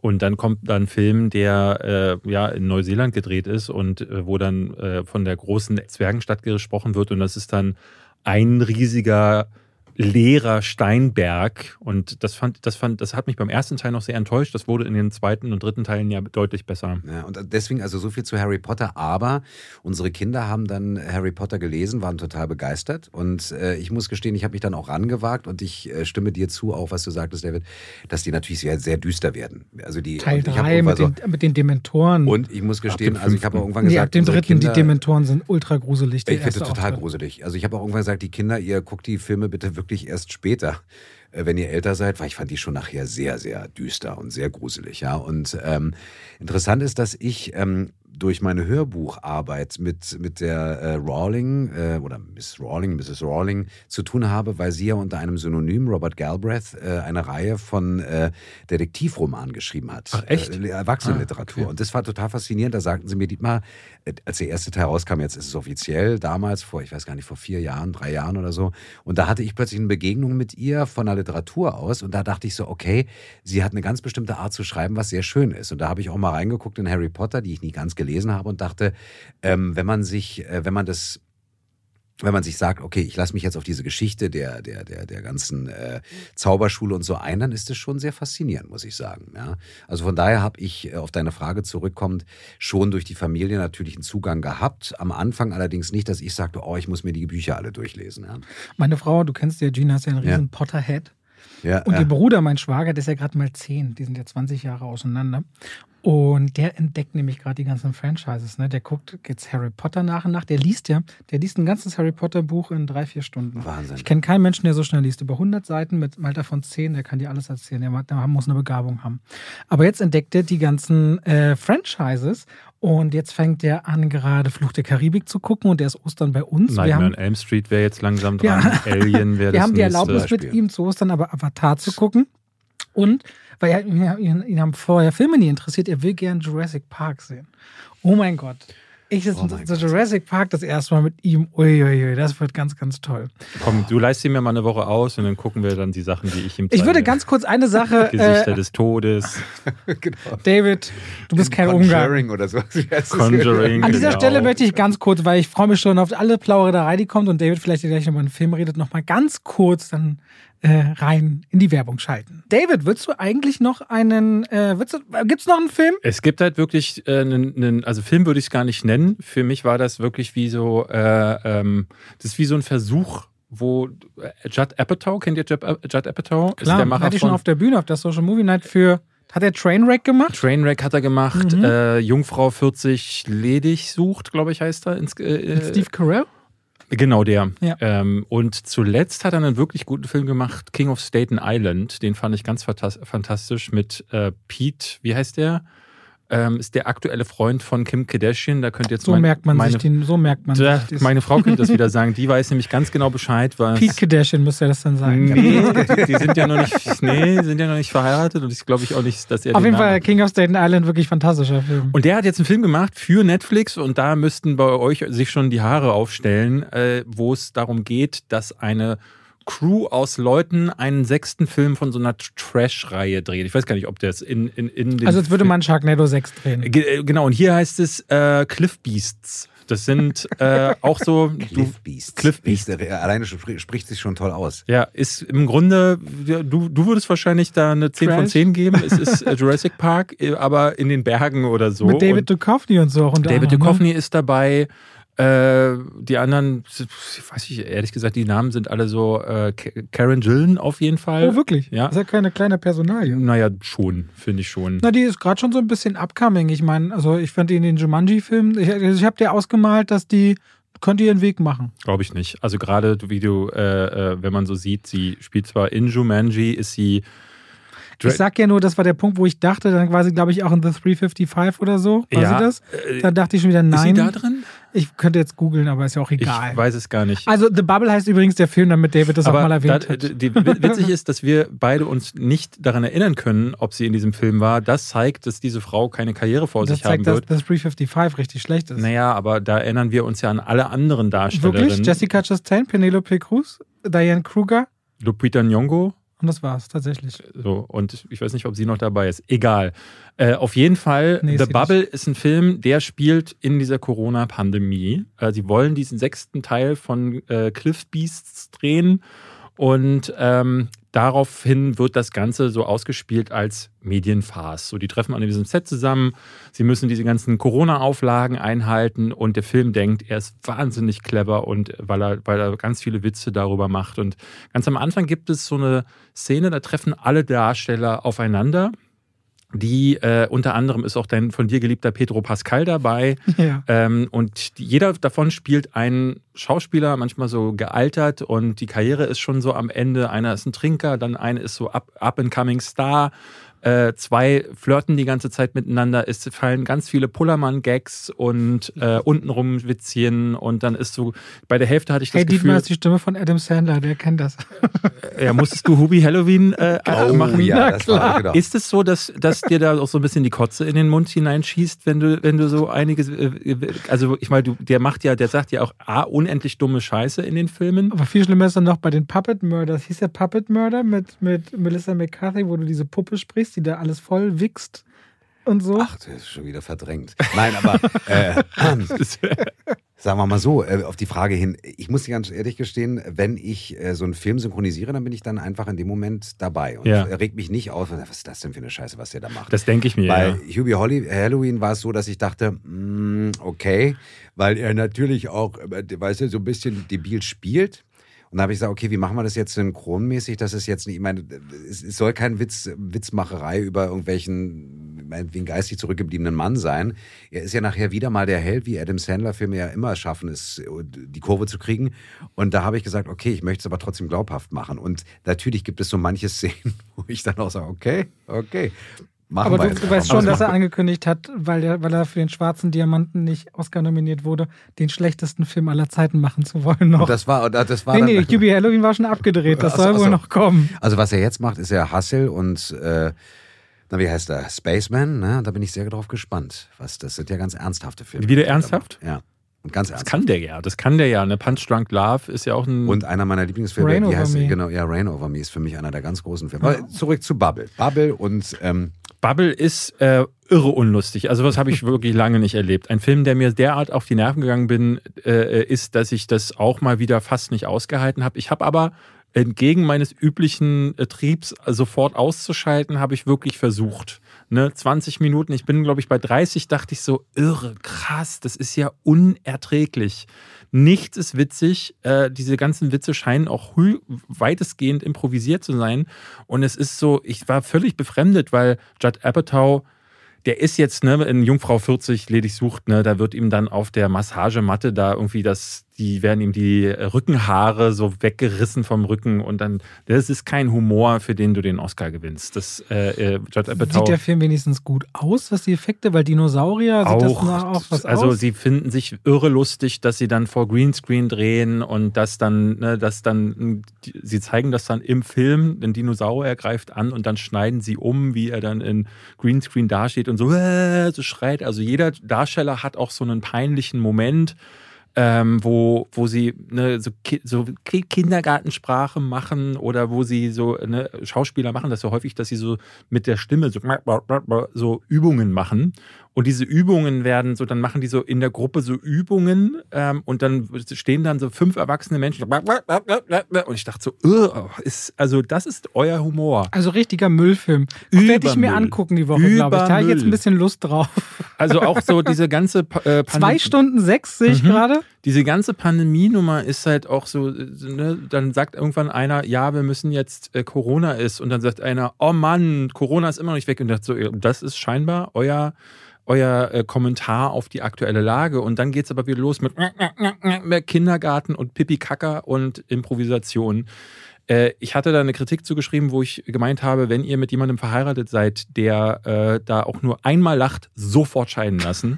sofort. Und wenn ihr nicht verheiratet seid, lasst euch trotzdem, lasst euch trotzdem scheiden, weil diese Person muss entweder verhaltensauffällig oder gestört sein, weil das, das kann man, das ist, wer da lacht, das kann das Aber ich, es scheint sich Publikum und Kritiker einig zu sein, dass der Film Müll ist, wenn nicht so das Kritiker-Echo. Apropos äh, Dinge, die schwer auszusprechen sind. Du hast gerade irgendwas gesagt, da musste ich gerade mit dem äh, oder nee, mit den äh, Sprachübungen dran denken. Ja, ja. Und David du zum Beispiel, gleich zu mir rüber. Ja, David ja. kann zum Beispiel nicht Massachusetts aussprechen. Message, Massachusetts. Ja, also wenn du sagst, wir treffen uns in Boston, Massachusetts, ist er raus. Genau, pass auf, kleiner Trick. Messe Massachusetts.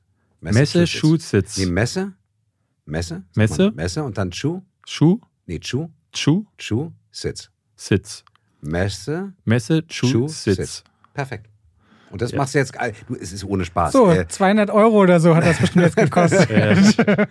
okay. Ähm, ich wollte eigentlich sagen, hast du, was, was, was ist ein, ich wollte eigentlich sagen, sag uns mal einen Satz, den wir sagen müssen, der wahnsinnig schwer zu sagen ist. Ähm, was ich immer ohne Spaß, ich bin immer noch morgens dabei, dass ich mich wirklich einspreche für mich selber. Das ist so, wie wenn halt Sportler jetzt sich Jeden Morgen oder, oder nur, wenn du arbeitest? Nee, nee, wirklich auch, wenn ich, äh, eigentlich auch jeden Morgen. Auch am Wochenende Sonntags. manchmal, es aber mal auch sonntags. Okay. Ne? Also da mache ich jetzt zum, zum Beispiel, zwischen zwei Zwetschgenzweigen sitzen zwei zwitschernde Schwalben. Zwischen zwei, Zwetschgen, zwischen zwei Zwetschgenzweigen sitzen zwei zwitschernde Schwalben. Sehr gut. Das für den Anfang nicht so schlecht. Tschechisches Streichholzschächtelchen und chinesisches Milchfläschchen. Z tschechisches Streichholzschächtelchen und chinesisches Milchfläschchen. Genau. Tschechisches Streichholzschächtelchen. Das ist genau dieses mit, ja. Und das, äh, und das zum Beispiel morgens, wenn du müde bist und meinetwegen auch jetzt in dieser Erkältungszeit oder so, oder Aha. nennen wir mal nicht dieses C-Wort, da gab es ja auch irgendwie, ähm, dass ich dann sage morgens, okay, Klar, dadurch, dass ich tagtäglich mit der Stimme arbeite, ist es natürlich so, dass ich schon äh, sprechen und artikulieren kann, na klar, also hoffe ich mal, aber dass ich jetzt morgens einfach mal von der Beweglichkeit, von der Schnelligkeit, ja, Dinge, die die DDR betreffen zum Beispiel, also diese Übung mit D oder einäugige Giganten, einäugige Giganten. Das ist halt dieses. Wo der Mund die Vokale so schnell. Genau, dass du dann halt so, also beim Synchronisieren ist es oft noch wichtiger, schnell sprechen zu können als beim Hörbuch oder äh, meinetwegen, gut, beim, beim Drehen oder beim Theater auch, aber dass ich dann halt, äh, wie meinetwegen einer, der einen Fingerlauf oder ein Solo spielt, dass ich weiß, dass ich mit meinem Instrument der Stimme umgehen kann. Wenn ich jetzt zum Beispiel schwierige Wortkombinationen habe, dass ich sage, okay, ich weiß, wie ich damit umgehe, klar. Wenn ich jetzt nicht synchronisiere, also meinen eigenen Rhythmus äh, bestimmen kann, mhm. dann kann ich natürlich sagen, okay, wenn jetzt sowas wie chinesisches Milchfläschchen, da kann ich ja sagen, okay, da lasse ich mal ganz kurz chinesisches Milchfläschchen, die Zäsur, damit ich das Wort besser aussprechen kann. Das kannst du ja dramaturgisch vertreten. Aber es ist witzig, dass, also, äh, dass du das quasi deine Stimme dann auch ölst, indem du dann äh, immer wieder übst. Ich, mir, ich merke das immer wieder, wenn ich spreche, also ich habe auch Videos auf meinem Kanal, wo ich so einfach nur einen Off-Text spreche und dann kommt genau sowas wie einäugige Giganten. Das, da kommst du auf jeden Fall ins, äh, ins äh, Rütteln. Und ich neige dann dazu, vorher schon solche Sachen nicht zu schreiben. Also ich schreibe dann drumherum oder ja. beim Sprechen, wenn ich merke, okay, jetzt fange ich an, äh, zum x-ten Mal zu stottern, dann versuche ich eine andere Formulierung zu finden. Das kannst du natürlich nicht machen. Bedingt, aber so, genau. solche Sachen gibt es tatsächlich immer wieder, dass ich in so, genau solche Stolperfallen reinlaufe. Einäugige Giganten, das merke ich jetzt schon, das, das würde gar nichts werden. Genau wie Massachusetts, dass du sagst, wichtig ist am Anfang, dass du erstmal einäugige Giganten, wo sitzen der Vokal? Zunge schlägt hinten am Gaumen an, sagst, okay, das ist immer dieses G, G. Und wenn du gleich sagst, ich muss aber einäugige Giganten, also schnell sagen, mhm. Quatsch, wozu? Also du machst ja auch nicht 100 Liegestütz, du bestimmt, aber weißt du, Susanne, du fängst erstmal mit 10 an. Und dann ist es so, weißt du, und dieses langsame Üben und dieses Bewusstsein, ich versuche mich ranzutasten. Und es gibt zum Beispiel auch Kollegen oder Kolleginnen, die sind äh, sehr schnell vom Sprechen her. Es gibt Kollegen und Kolleginnen, die sind langsamer vom Sprechen. Und das ist ja jeder, jeder hat ja seinen eigenen Duktus, ja. Und wenn du damit umgehen kannst oder selbst lernst, wie du damit da umgehst. Da ist Leonard Malig so krass, habe ich immer das Gefühl, dass der so schnell sprechen ja, ja, kann ja, oder stimmt. spricht, wenn ich den. Ab wann hast du gewusst, dass man das irgendwie einsetzen kann? Also äh, es ist wahrscheinlich nicht dieses klassische Ding, dass du auf der Straße entdeckt wurdest beim Eisbestellen oder so. Also hast du es selber äh, nee, gemerkt? Das ist, äh, sagen wir mal so, ich habe als Kind habe ich schon wahnsinnig gerne äh, Hörspiele produziert. Also produziert, Echt? was heißt selber so? gemacht. Und zwar damals noch hier mit Kassettenrekorder, Zwei-Finger-System, weißt du, Record ja, ja. Oder, oder Record und, und, und Play. Und dann haben wir dann irgendwie uns Geschichten ausgedacht. Und dann habe ich dann irgendwann, was ich geliebt habe, ich wollte immer Radiomoderator werden. Deswegen ist so ein Mikro immer total super. Ja. Dann habe ich die Hitparade aus dem Radio die Songs abgespielt und habe dann gesagt, und da ist der Start Nummer drei, Bernhard Brink. Und das ist total geil. Das war mal richtig. Und das habe ich immer schon sehr gerne gemacht. In der Schule habe ich angefangen, äh, dann weiß ich nicht, ich hatte eine Band und dann haben wir äh, Songs nachgespielt und ich wollte dann immer so klingen wie die Originalmusiker. Mhm. Und da war einer meiner großen Favoriten war natürlich Udo Lindenberg und dann hatten wir beim Abi-Song haben wir dann einen Song komponiert und da habe ich als Udo auf der Bühne gestanden mit Schlapphut, Lederhose und habe dann hey Leute, wir sind heute hier und haben Abi-Song und das habe ich dann für mich immer wieder gemacht und nachgemacht. Dann habe ich Heinz Rühmann, großer Fan, bis ich dann irgendwann natürlich auch seine ganze Geschichte mitbekommen habe habe ich auch auf der Bühne gestanden und dann haben wir das so ein bisschen nachgemacht und so. Also das heißt, ich habe immer schon wahnsinnig gerne damit gespielt, schon mhm. in der Schule. Aber mir war nicht bewusst, dass ich oder ich war noch nicht für mich mutig genug, um zu sagen, ich werde jetzt wirklich Schauspieler. Ja? Also du bist erst, das ist ja der klassische Weg, ne? Erst Schauspieler und dann Sprecher. Oder Pornosynchronisation. Das ist ganz oft bei Synchronmenschen auch. Ich habe mich ja mal vorgestellt. Nein, Quatsch. äh, nee, und dann, aber um, um, ich bin ja dann Optiker geworden. Vielleicht haben wir noch die Zeit, diese Geschichte kurz zu erzählen. Mach ruhig, wir sind erst bei 56 Minuten. Oh, das ist aber schon lange. Nein, äh, das ist, so, normalerweise diese Zeitgrenze, wo Robert jetzt schon Mit Dietmar die schwersten, schwersten Draußen wird langsam dunkel, es wird heimelig. David hat auch gute Laune. Heute sieht es gut aus. Nein, es war so, dass ich ja dann nach dem Abitur äh, habe ich gesagt, ich will natürlich, will ich gerne Schauspieler werden. Und ich weiß noch genau, nach dieser Udo Lindenberg-Nummer sagte mein Musiklehrer, der mich immer so ein bisschen auf dem Kieker hatte, hatte ich jedenfalls so vom Gefühl, naja, Sie wissen ja, Dietmar, was ihr, was sie machen müssen später. Ne? Und da dachte ich, wow, da hat er das irgendwie anscheinend irgendwie gesehen. Und dann habe ich aber erstmal ähm, eine Lehre als Augenoptiker angefangen, weil, und jetzt mache ich es nicht zu ausführlich, aber 1905 hat mein Urgroßvater Optiker Wunder in Berlin gegründet. Er macht nicht zu ausführlich. Und, äh, Damals als die Dinosaurier.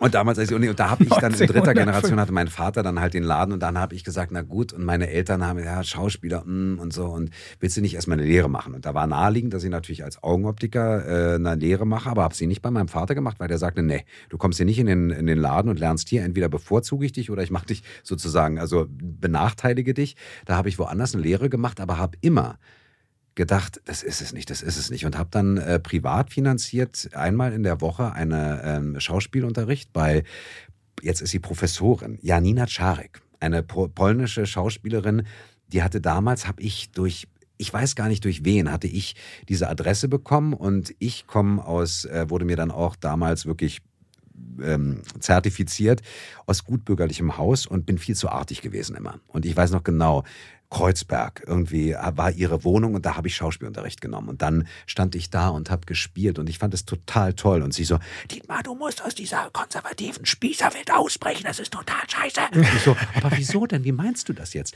Und das war für mich wirklich der Moment, wo ich da wirklich so merkte, hm, das lässt mich nicht los.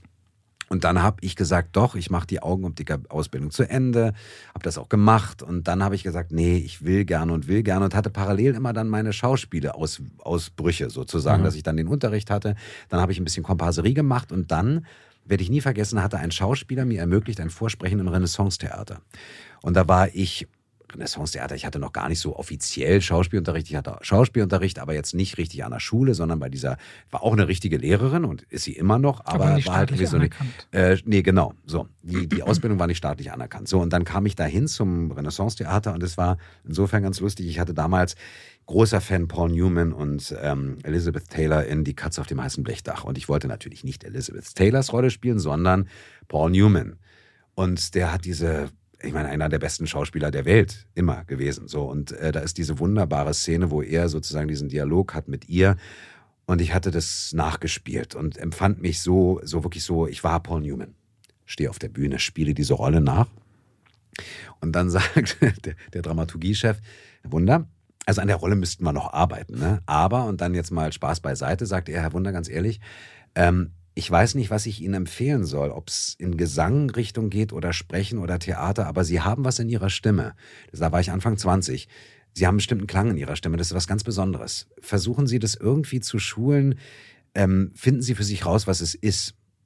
Da habe ich gesagt, das fand ich ja interessant. Und wenn ich jetzt so zurückblicke, das ist jetzt wirklich über 30 Jahre her, ja, hat der Mann damals, ja 40, also ich bin jetzt ähm, 36, nein, ähm, habe ich mit Anfang 20, hat er was gehört, was ja dann auch wirklich mal ein bisschen mein Schicksal wurde, meine Bestimmung, dass ich mit der Stimme, obwohl ich dann natürlich auch noch Schauspielunterricht genommen habe, eine offizielle Schauspielschule besucht habe und dann einen meinen Abschluss auch gemacht habe und so, aber dass mein, das Stimme, Sprache, mit Sprache umgehen, Synchronisation, Hörbuch, jetzt auch meinetwegen Interviews oder meinetwegen auch moderieren und sowas, dass das ein ganz großer Teil von meiner Arbeit werden würde. Hat er damals gehört, das war mir nie bewusst. Ja.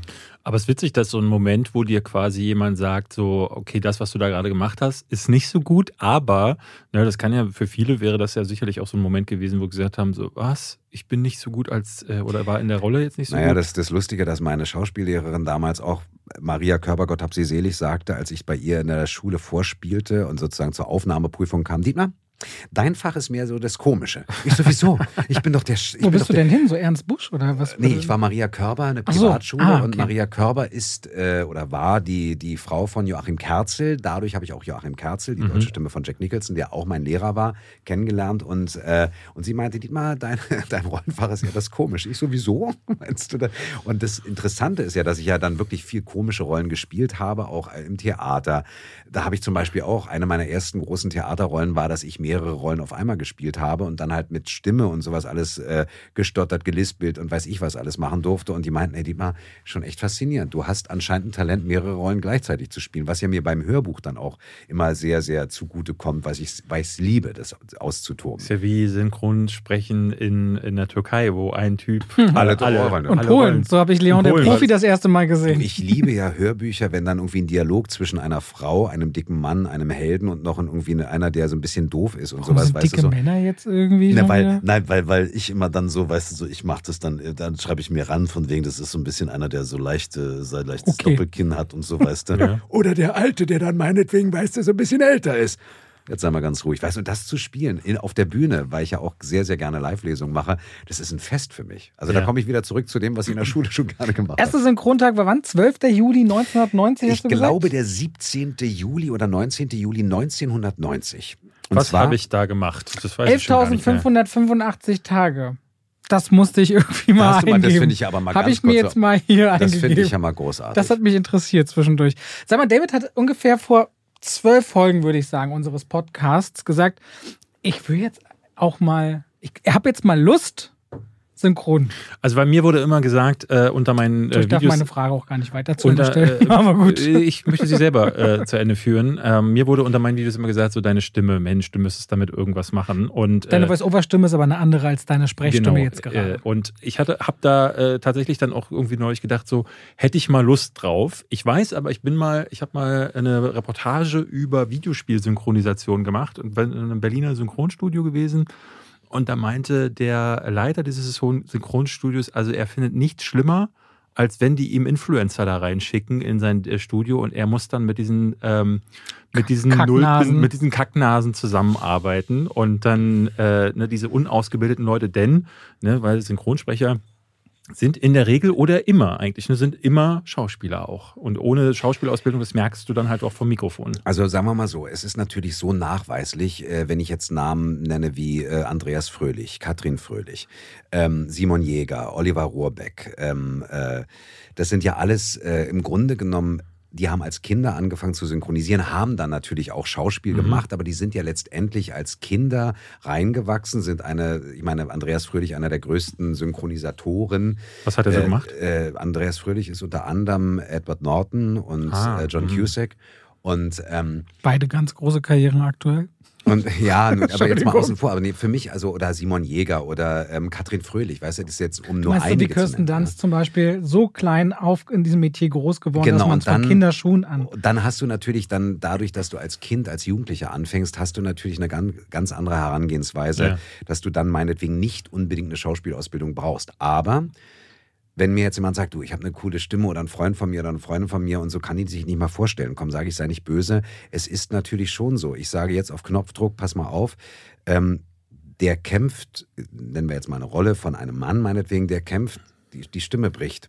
Wo hole ich denn jetzt meinetwegen dieses, dieses Gefühl der Emotionen vor? Was passiert mit mir, wenn ich anfange mit einer gebrochenen Stimme? Dann muss ich für mich, oder was heißt ich, ich mache es für mich, ich weiß, dann zittert hier hinten mein, mein, mein Kehlkopf. Ich weiß, dass meinetwegen, ich kämpfe damit, mich zusammenzunehmen, aber das ist meine Schauspielerinnerung, die ich dann natürlich in der Schauspielschule gelernt Dein habe. Handwerk. Mein Handwerk. Und Ja. da sage ich auch so ein bisschen nur, weil ich meine Arztserie synchronisiert habe, kann ich auch nicht sagen, lassen Sie mich mal durch, ich bin Arzt. Ja. Um es mal provokant zu sagen. Aber das heißt natürlich nicht, dass jetzt jemand, der jetzt nicht eine hundertprozentige Schauspielausbildung hat, nicht fähig ist zu synchronisieren. Natürlich geht das. Guckt ja auch Filmschauspieler an. Es gibt ja auch alle, es gibt ganz große junge Schauspieler, die jetzt keine Schauspielschule oder keine Theaterlaufbahn eingeschlagen haben. Ja. Ich habe ganz viel, also was ist ganz viel, relativ viel Werbung gesprochen und auch hier und da synchronisiert.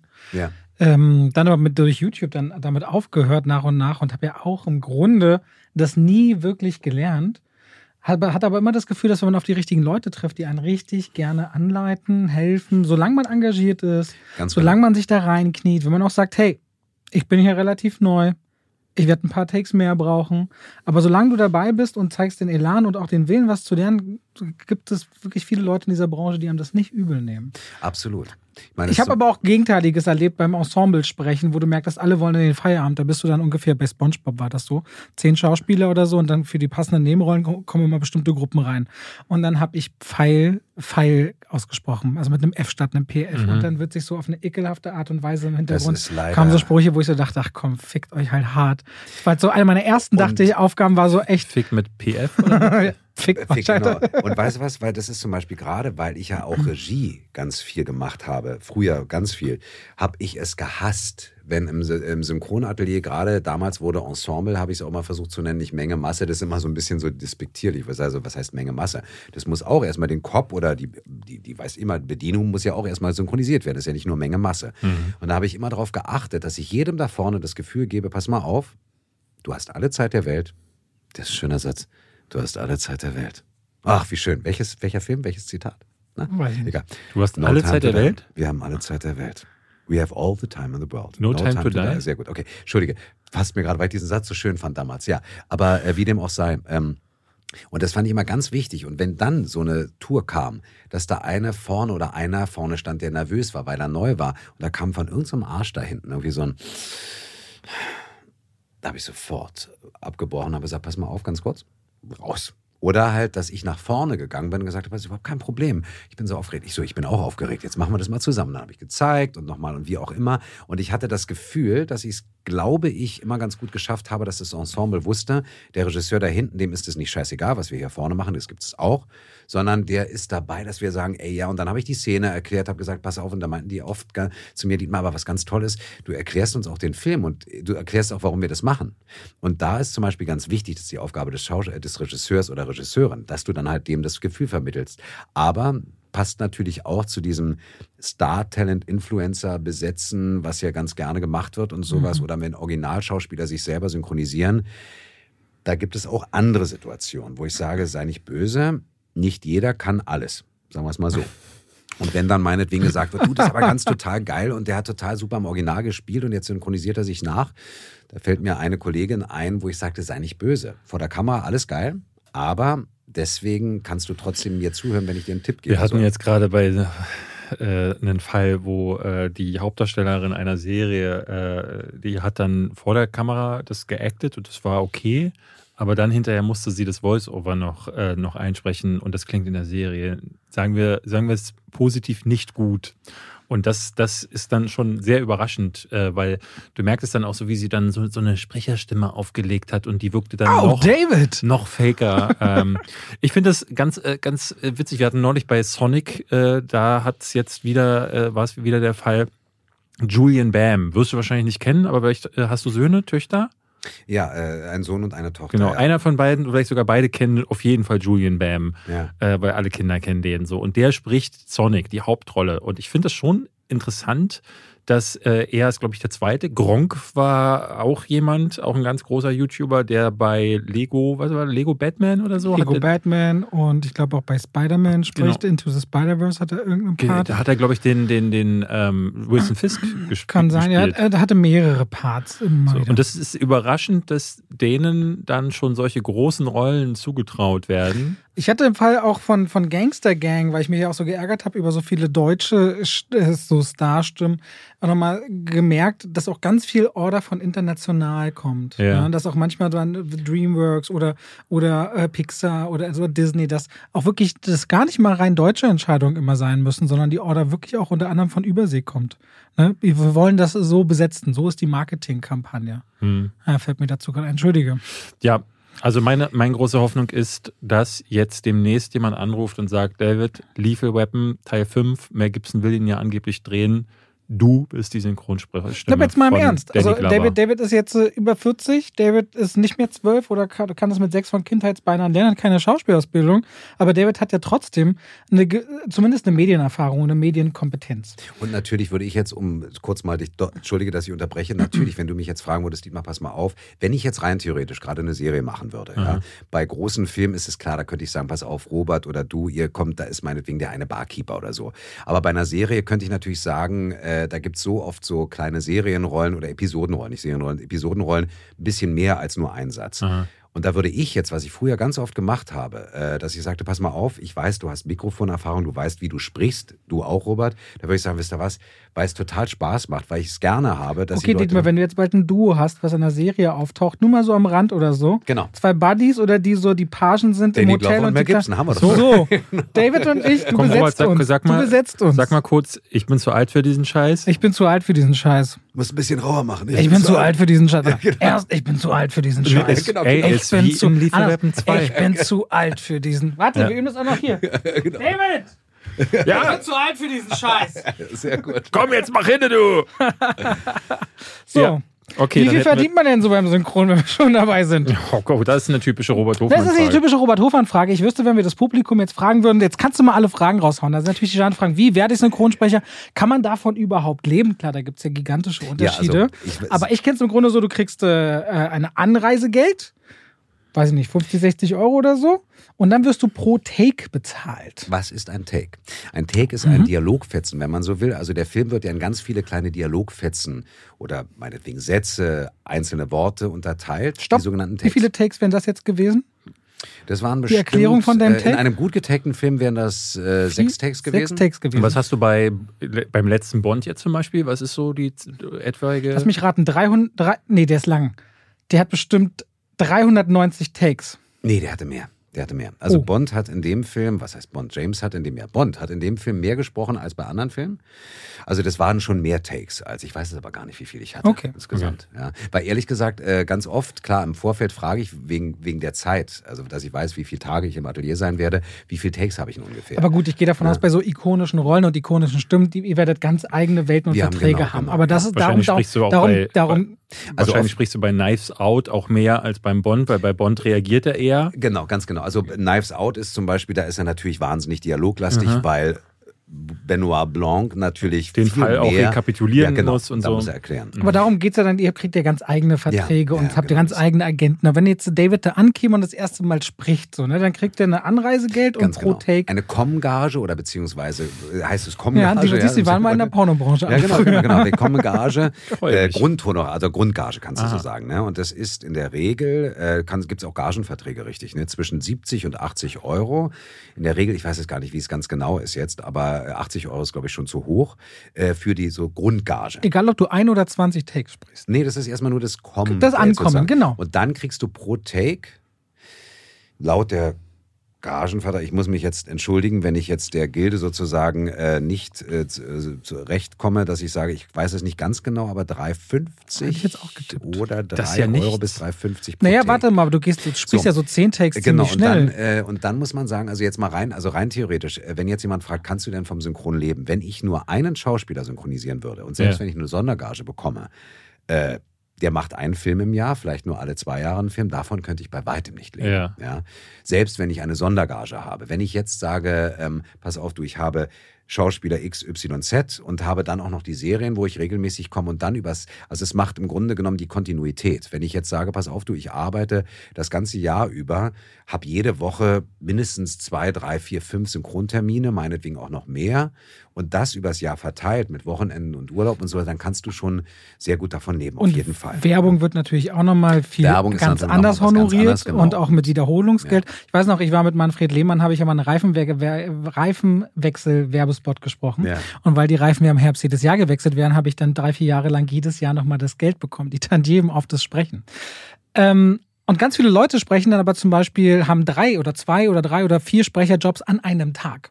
Das heißt, die kommen zum Beispiel wo rein, sprechen ihre fünf oder zehn Takes und gehen dann schon ins nächste Atelier. Und das ist vielleicht auch nur die Straße runter oder den Gang runter, aber du kriegst halt dann diese 80 Euro jedes Mal plus die Takes. Und schon bist du schnell mal bei 200, 300, 400 Euro an einem Tag. Das kann sein, mal, ne? Und das ist schon wirklich sehr viel Geld. Also wenn ich jetzt mal als Schauspieler, wo ich herkomme, was heißt, wo ich herkomme, angefangen. Schauspielausbildung, äh, oft Theater gespielt, kleine Theater gespielt, am Abend, was du da an Gage bekommst.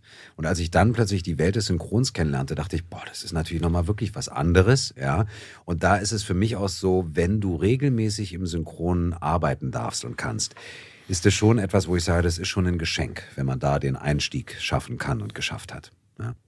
Was war denn der, der Durchbruch für dich? Also was war die Rolle, wo du merktest, äh, du hast gesagt, von, von sie, äh, nicht von äh, Genau, das war hier bei Happy, Happy Days, Days, war so, das, danach haben mich ganz, ganz tolle, Santiago Ziesmal, äh, Joachim Kerzel, äh, Peter Flechtner, die haben mich alle mit an die Hand genommen und gesagt, pass auf, wir führen dich rum, stellen dich vor, damit, mhm. weil es ist natürlich immer, wenn jetzt einer da meinetwegen schon etabliert ist, dann ist natürlich viel schöner, du, ich habe einen jungen Kollegen, junge Kollegin, stell die vor und so. Und dann habe ich halt erstmal so kleinere Rollen gesprochen und witzigerweise habe ich ein halbes Jahr später ich, also wenn ich mich recht entsinne, war es wirklich ein halbes Jahr später, dreiviertel Jahr später, den ersten Kinofilm von Christian, Schla Christian Slater gesprochen, synchronisiert und zwar Pump Up the Volume. Pump da hat er nochmal Radio, einen Piratenradiosender hat er gemacht, total cooler Film. Ja, den habe ich auch letztes Mal gesehen. angeguckt, dachte, Mann, da klinge ich echt noch jung. War das, das vor oder nach Heathers? Oder war das vor Robin, nee, es war nach Robin Hood, ne? Robin Hood war 90. Nee, es war davor, glaube ich. Oder, Guck mal nach. Ich Robin Hood war 91 oder 90, irgendwie so in dem Dreh. Ah, okay, dann war es unmittelbar davor. Und Heathers war 89, glaube ich. Okay, ja. aha.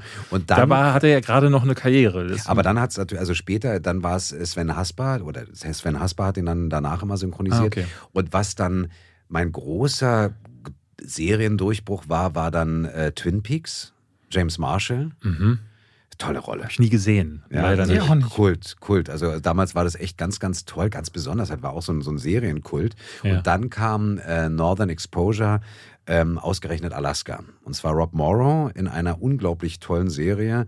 War auch eine der Mutterserien. Das kenne ich doch viele, auch. Er wurde versetzt. Ja, genau, genau. Nach oben nach Alaska. Ah, ja, ja, das habe ich auch irgendwie und, gesehen. Und da habe ich A, die Rolle war ein Hammer, weil Rob Morrow äh, super gespielt hat, die ganze Zeit äh, auch ganz viel äh, sich wiederholt und gestottert und gegessen. Und da habe ich wirklich Synchronisieren richtig gelernt. Ja. Daniela Hoffmann an meiner Seite, Julia Roberts Stimme und eine ganz tolle Schauspielerin, mit der habe ich zusammen synchronisiert und äh, hatte echt Schiss, weil die so gut war immer. Und ich, oh Gott, und die redet so, ist so schnell und ich so, oh, und muss. Und sie hat mich es war eine ganz, ganz tolle Zusammenarbeit bis heute und das war eigentlich, muss ich sagen, Twin Peaks, Northern, also ausgerechnet Alaska und dann kam recht bald Cuba Gooding Jr. in mhm. Outbreak. Das war meine erste ah, große ah, okay. Rolle. Danach hatte ich das Glück, ihn weitersprechen zu dürfen und äh, ja, und dann die nächste. Ich weiß gar nicht, dass er war, der war in Outbreak dabei. Outbreak. Und zwar der, der mit Dustin Hoffman und mit Kevin Spacey, der. Äh, Morgan Freeman war auch noch dabei. Ja, Morgan ja. Freeman und äh, Kevin Spacey war auch dabei. Kevin Spacey war der, der sich an, äh, der, der den Riss im Anzug hat und dann äh, stirbt in stimmt, der zweiten Hälfte, Wahnsinn, genau. Ja. Und der ganz toller Film auch. Ja, ja, der war klasse. Also, wenn man sich jetzt überlegt, aber genau da und dann kam äh, bei Little Nicky war Adam Sandler das erste Mal, dass ich ah, ihn okay. synchronisiert habe. Und danach gab es nochmal ein Probesprechen und das ist wirklich eine. eine Warum gibt es dann nochmal ein Probesprechen? Weil ich war bei Little Nicky, war ich ja noch nicht gesetzt. Da gab es ja noch andere Kollegen, die ihn synchronisiert haben. Und Little Nicky war aber super. Und dann tretet ihr alle er, gegeneinander an nochmal, oder was? Ist er in also, Little Nicky nicht auch so. Ist da, der, der hat dann eine Hasen. Wollte ich sagen, ja. Das, war irgendwas, ja. das ist bei Dietmar krass. Wenn, er, wenn, wenn Dietmar äh, quasi normal redet, klingt er wie Daniel Craig. Und wenn er dabei lacht, klingt er wie Adam Sandler. Mhm. Das sagen mir manche. Wenn, wenn, wenn, du lachst, dann, dann höre ich Sandler. Weißt genau, das ist ja, das stimmt. Ähm, na, und dann gab es bei Mr. Dietz, äh, ja, da war es wirklich so, dass sie gesagt haben, okay, Mr. Dietz war Sony Pictures damals. Äh, und da gab es ein Probesprechen. Und da haben sie eingeladen, auch mich. Und dann hieß es von wegen äh, Dietmar, Probesprechen Adam Sandler und so. Ich so, oh, das ist ja toll, Mr. Dietz. Und, ähm, und dann hieß es ja von wegen Dietmar, das war der mit Winona Ryder, ne? Mr. Dietz? Nee, äh, Totoro war dabei, auch. John, John, John, John Ryder, guck mal nach, da bist, du, bist ja der Filmfachmann hier. Also, ähm, war, das war Winona Das ist hier ein Filmpodcast, äh, Dietmar. Ja, Ach stimmt, Winona ja Ryder. Ah, siehst du, na guck mal an, siehst du? Aber Adam Sandler hat mitgespielt. Ja, Nein, ja. da war es so, dass ich das Probesprechen, äh, ich sollte die erste Version aufnehmen, weil es war an dem Abend kein Regisseur da und ich habe gesagt, dann okay, dann nehme ich es jetzt auf, weil sie meinten, Dietmar, nimm es bitte auf. Ich so, ist es okay? Ja. Und dann habe ich ähm, ihn gehört im Original. You know, he's talking like that the whole time with this little kind of like melody und so. Und ich habe dann gesagt, okay, dann versuche ich es so zu synchronisieren, wie er, ich, wie ich es empfinde. Und dann hat mich die Supervisorin angerufen, meinte, Dietmar, was immer du gemacht hast, genau so möchte ich das, dass du, dass, dass du Sandler synchronisierst. Wo ich dachte, wow. Und da hatte ich das Glück, dass sie mich dann äh, genommen haben für Mr. Dietz. Und Sandler hat bei einem Interview in Köln mal gesagt, der Typ, der mich auf Deutsch synchronisiert, so sollen die anderen mich auch synchronisieren. Und der soll es auch in Portugal machen, keine Ahnung. Und das war das schönste Kompliment, was ich natürlich von Sandler bekommen habe, dass ich, klar, er spielt ja auch nicht immer mit diesem Singsang in der Stimme, aber ja. dieses leichte, Singsang, diesen Mono, also weißt du, meine, diese Art, wie er spricht, das hatte er schon in man oder in vielen Filmen. Und ja, das war, das war im Grunde genommen dann ähm, Cuba Gooding Jr., Adam Sandler Und äh, das waren so die großen, äh, großen Namen, die ich dann äh, hast synchronisieren durfte. Hast du Daniel Craig von Anfang an gemacht? Nee. nee. Daniel Craig hatte ich nie synchronisiert bis Casino Royale. Ah, okay. Das waren alles, das waren andere Kollegen, tolle Kollegen. Also Thorsten Michaelis hatte ihn in Layer Cake synchronisiert. Road to äh, Perdition. Oliver Siebeck in München. Defiance hast du denn schon gemacht? Ja, Defiance haben sie dann nach, nach Bond nach, synchronisiert. Nach Bond, ja. Ah, der kam auch erst später, glaube ich, ne? nachdem genau. er mit Bond schon, ja, ja. Na, krass finde ich auch Sam Rockwell bei dir natürlich, ne? Also gerade so Green, Helden, Green Mile und sowas. Das, das, nee, da das, das hast du noch nicht gemacht. Da habe ich den Gefängniswärter synchronisiert, so. den Fiesen, das Arschloch, wo alle sagten, Dietmar, das bist du? Ich so, ja. Ich Moon so. hast du dann gemacht? Moon, ja. Und das war eine ganz tolle. Den habe ich zweimal synchronisiert total schräg. Es gibt manche Filme, wo die Rechte nicht frei waren und da haben sie gesagt, es ist billiger, die Rechte oder es ist billiger nachzusynchronisieren oder neu zu synchronisieren, als die Rechte abzukaufen. Was meinst du damit? Also wie die ich Rechte waren nicht frei? Warum Nein, musstest die, du genau? Du, das weiß ich auch nicht. Es war so, dass der Film, äh, den hatten wir synchronisiert. Ich weiß gar nicht, wann der rauskam. Das gibt es doch auch bei Es war einmal in Amerika. Gibt es ja auch und eine komplett Magnum, neue Synchronvariante. Und Magnum war, wurde auch nochmal nachsynchronisiert.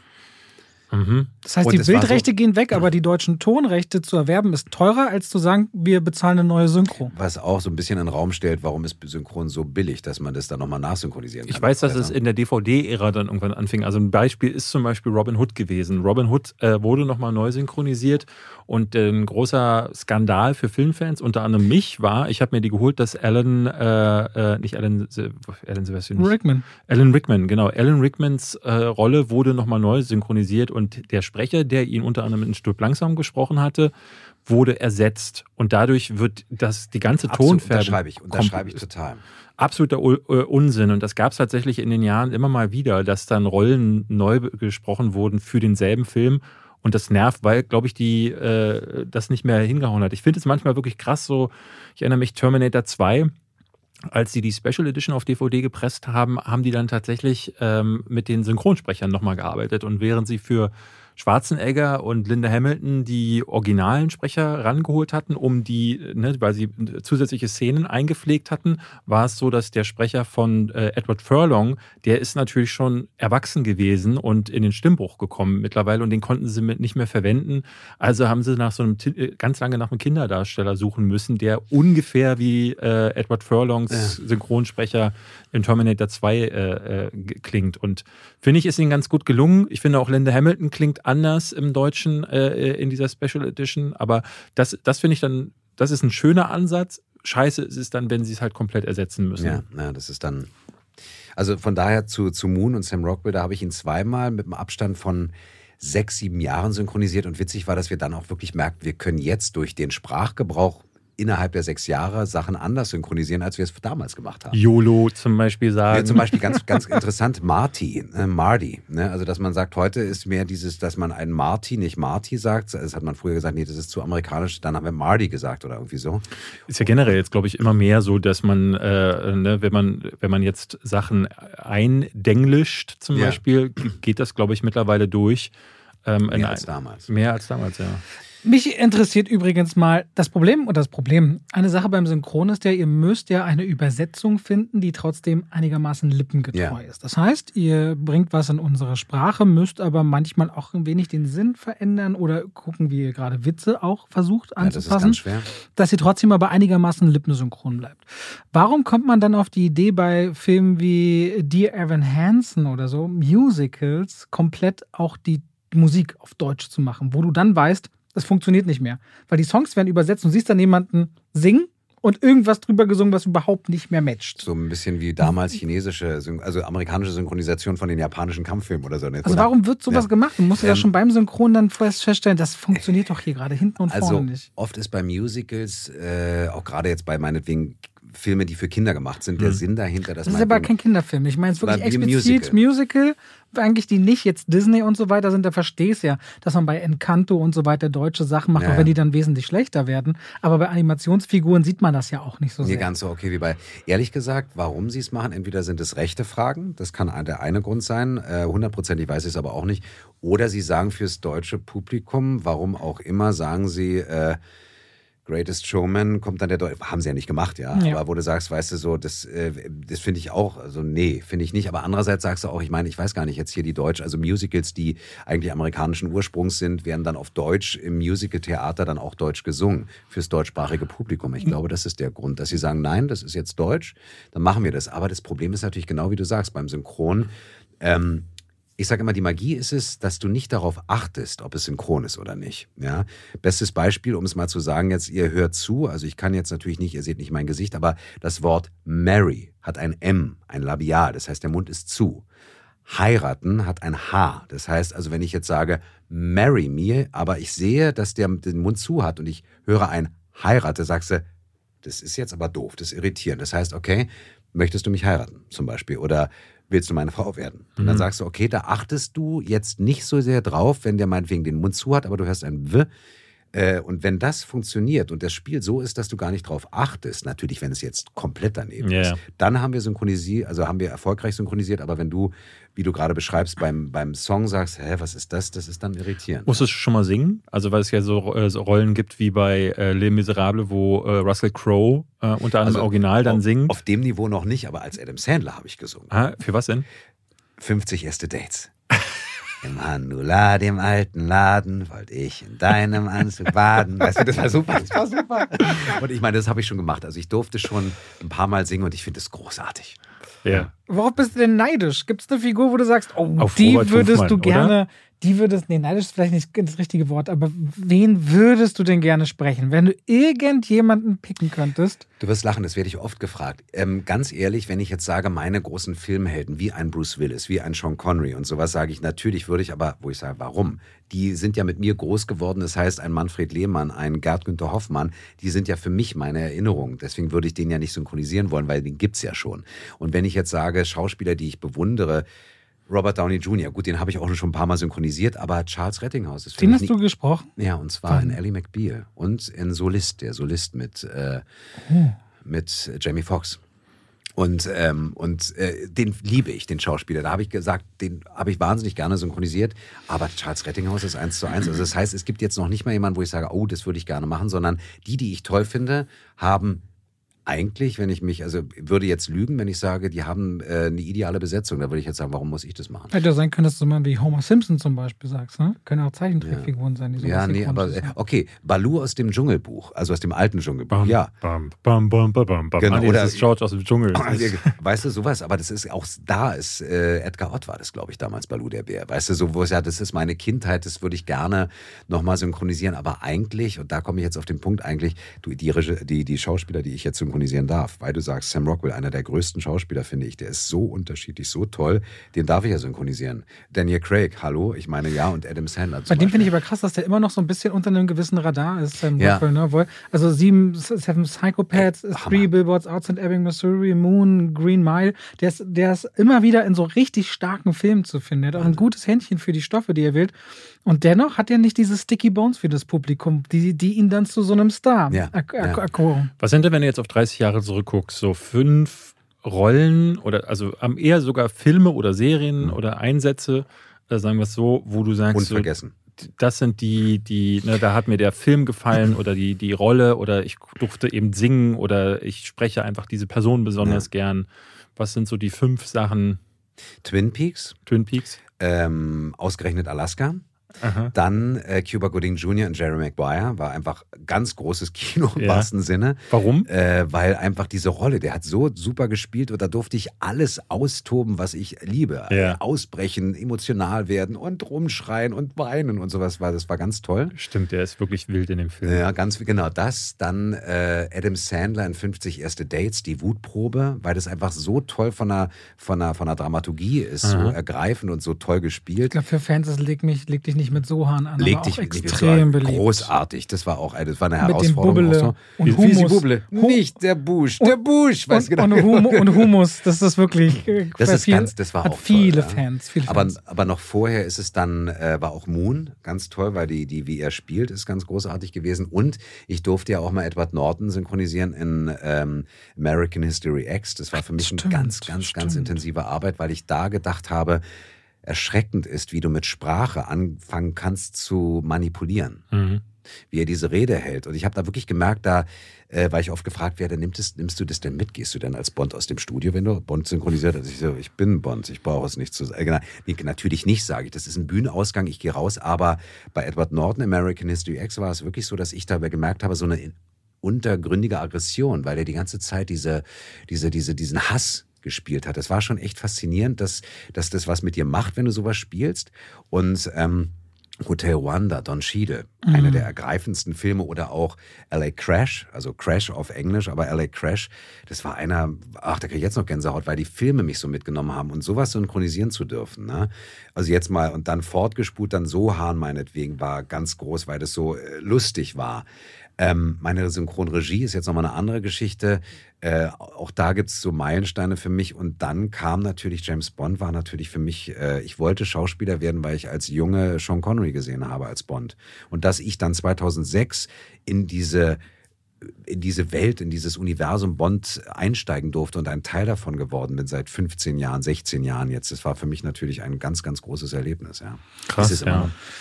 Gina hatte noch gefragt, also meine Frau wollte noch wissen, und ich glaube, du hat ja immer so dieses Missverhältnis, dass so die großen, tragenden, besser bezahlten Rollen in Hollywood sind ja meist Männer.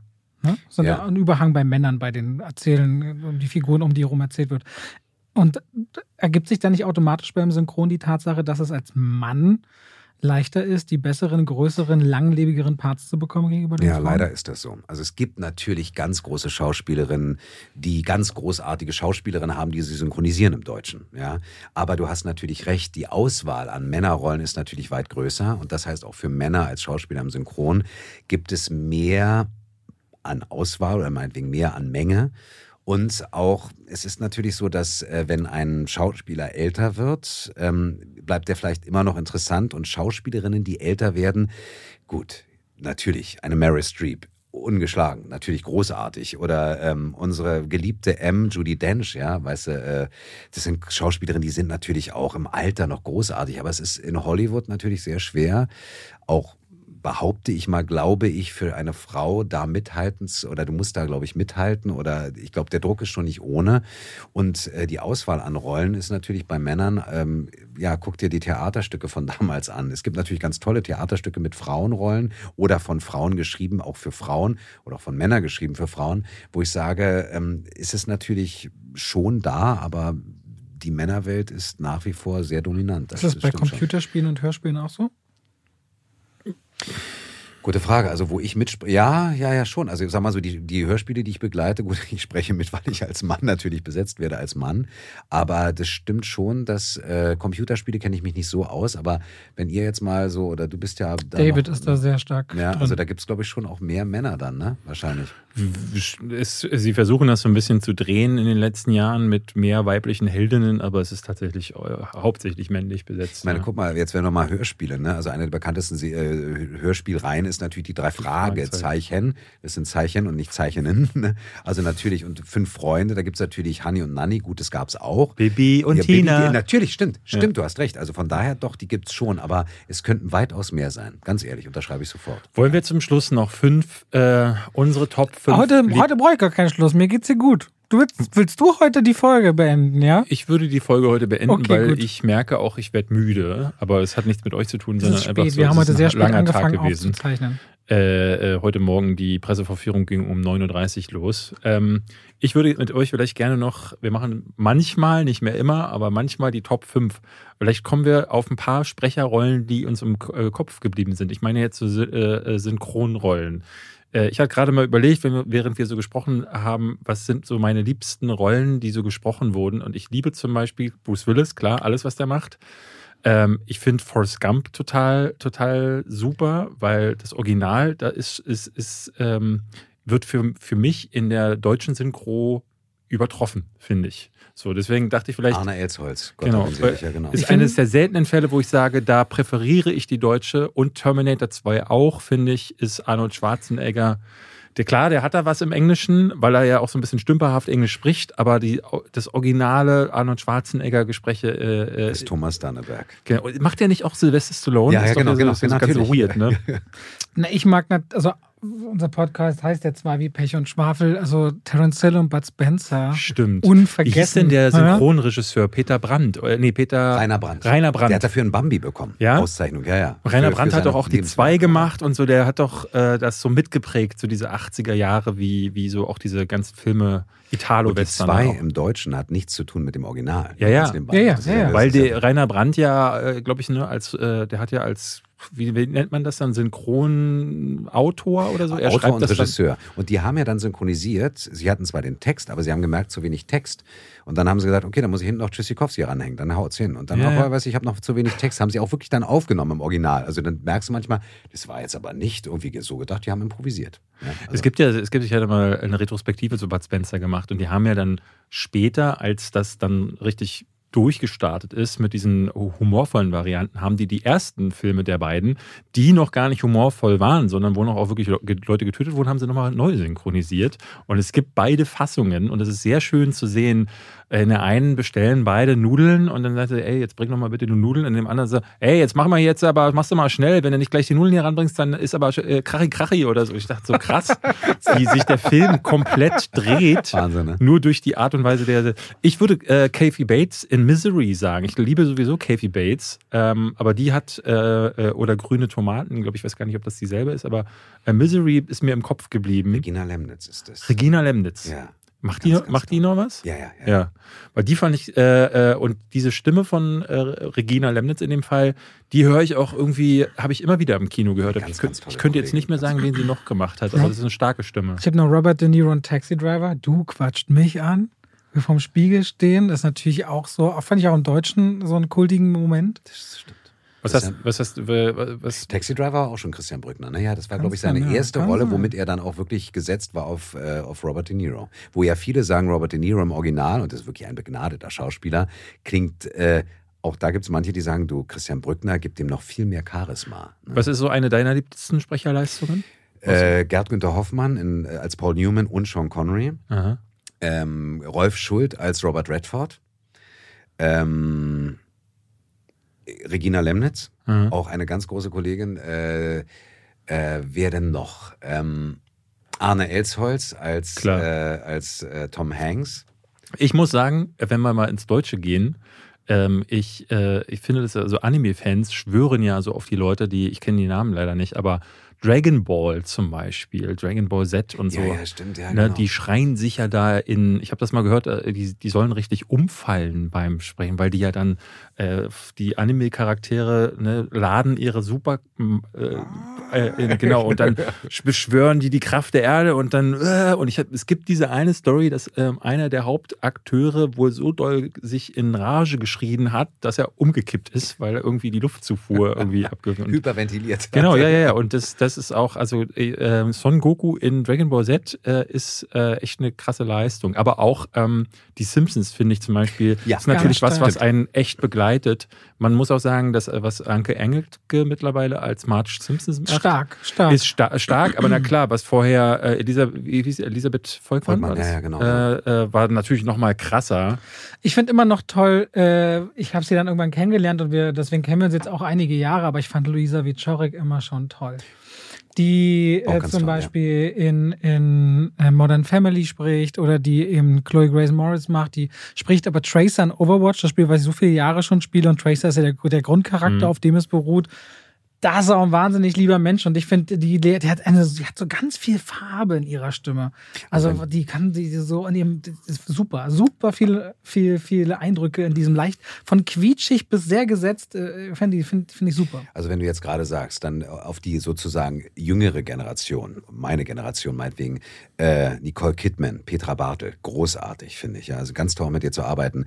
Ähm, Anke Reizenstein auf Melissa McCarthy, ja, ganz groß. Charles Rettinghaus auf ähm, ähm, Cuba Gooding, Quatsch, Cuba Gooding Jr., Robert Downey Jr. oder Jamie Foxx. Mhm. Andreas Fröhlich auf Edward Norton. Also das sind so Das Sachen, sind wo Top ich sage, 5 hier. Und nicht, Pierre- und Pierre- nicht, Pierre- du darfst und bei nicht mir nie erzählt fragen. alles, Genau. erzählt nicht alles, Per was euch Augustinski, einfällt. Per Augustinski liebe Ja. ich als äh, Robin Williams. oh, das war ganz, per ganz toll. Augustinski ist toll. Und ich muss aber ehrlich auch eine Lanze brechen für, wenn er Sachen synchronisiert oder liest, finde ich. Katrin Christoph- Fröhlich, Cameron Christ- Diaz. Ich finde, Christoph Maria Herbst macht das. tatsächlich Ganz toll. auch sehr, Ganz sehr toll. gut. Ich, ich möchte aber nochmal unbedingt die beste Sprecherleistung aller Zeiten hervorrufen. Smallfoot? Robert Hofmann in Smallfoot ist für mich so. eine der ganz großen. So, den hat er nie so gesehen, den Film. wir heute. kannst, So kannst du enden auf wir heute. Netflix machen.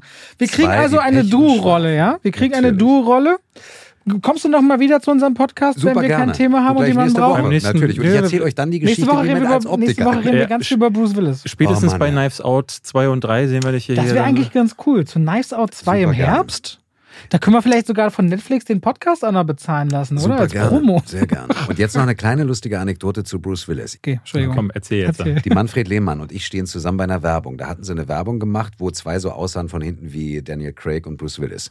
Und ich stehe mit Manne und ich habe noch nie mit Manne zusammen synchronisiert. Wir kennen uns lange, ich habe Regie geführt, aber noch nie mit ihm zusammen vom Mikrofon gestanden. Und äh, meiner sagt dann von wegen, ja, wir müssen unbedingt einschalten, das lohnt sich. Und Manne, ja, ich glaube, das hat wirklich einen guten Fluss oder so. Und wir machen erste Aufnahme und ich sage, und dann kommt eine zweite Aufnahme und ich sagte, du, ähm, wollen wir noch eine dritte machen? Und dann sagt Manne nur, ich glaube, das reicht. Weißt du, das war so typisch, wo ich sage, das ist, er ist Bruce Willis. Das war ganz toll. Also ich bewundere ihn. Das ist zum Beispiel auch einer meiner großen Top 98. So, so viel dazu gesagt. Zwei wie Pech und Schwafel. Es war eine Ehre, hier zu sein. Ich komme gerne wieder. Und ihr macht es ganz toll, muss ich mal sagen. Und bitte bleibt dran und schaltet nächste Woche wieder ein, wenn es hauptsächlich um Bruce Willis geht. Wunderbar, vielen Dank. Bis dann, macht's gut. Macht's gut, bis dann. Tschüss.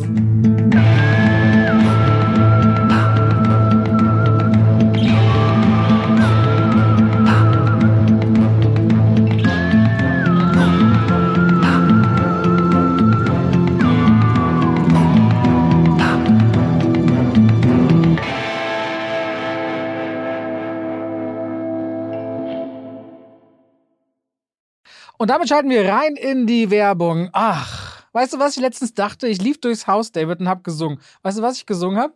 David ist der beste Freund der Welt. Das mache ich morgens, aber dann, wenn langsam Mittagszeit ist und ich was kochen will aus guten Zutaten, die lange haltbar sind, Aha. dann gehe ich durchs Haus und singe Oh coro mio, oh coro mia. Mhm. Und denke immer an die Koro-Drogerie. Ja. Singen die Katzen die, auch mit? Die, manchmal ja, und es kommt drauf an, ob sie Ja. gerade schlafen. Wenn ihr sagt, ihr wollt haltbare Lebensmittel in großen Mengen haben, das können Nüsse sein, das können hauchdünne Apfelchips sein, das kann Reis sein, kann Pasta sein. Ich habe, auch wenn ich Salate mache, immer schön so Zuckermais aus der Dose, ob wieder Erbsen, Kichererbsen, wenn ich Hummus mache, leckere Tahini. David, es gibt so unglaublich viel bei Koro. Ich habe jetzt auch deren Teller bestellt. Die haben schöne Teller und deren Edelstahlpfannen sind richtig gut. Ich habe damit schon zubereitet. Also immer wieder was, was Neues zu entdecken. Die haben Teller und auch Schüsseln. Auf jeden Fall, schaut euch bei der Koro Drogerie gerne mal um. Da werdet ihr fündig. Richtig gute Zutaten zu einem fairen Preis, wo ihr auch immer sehen könnt, wie sich der Preis entwickelt hat über die letzten Jahre.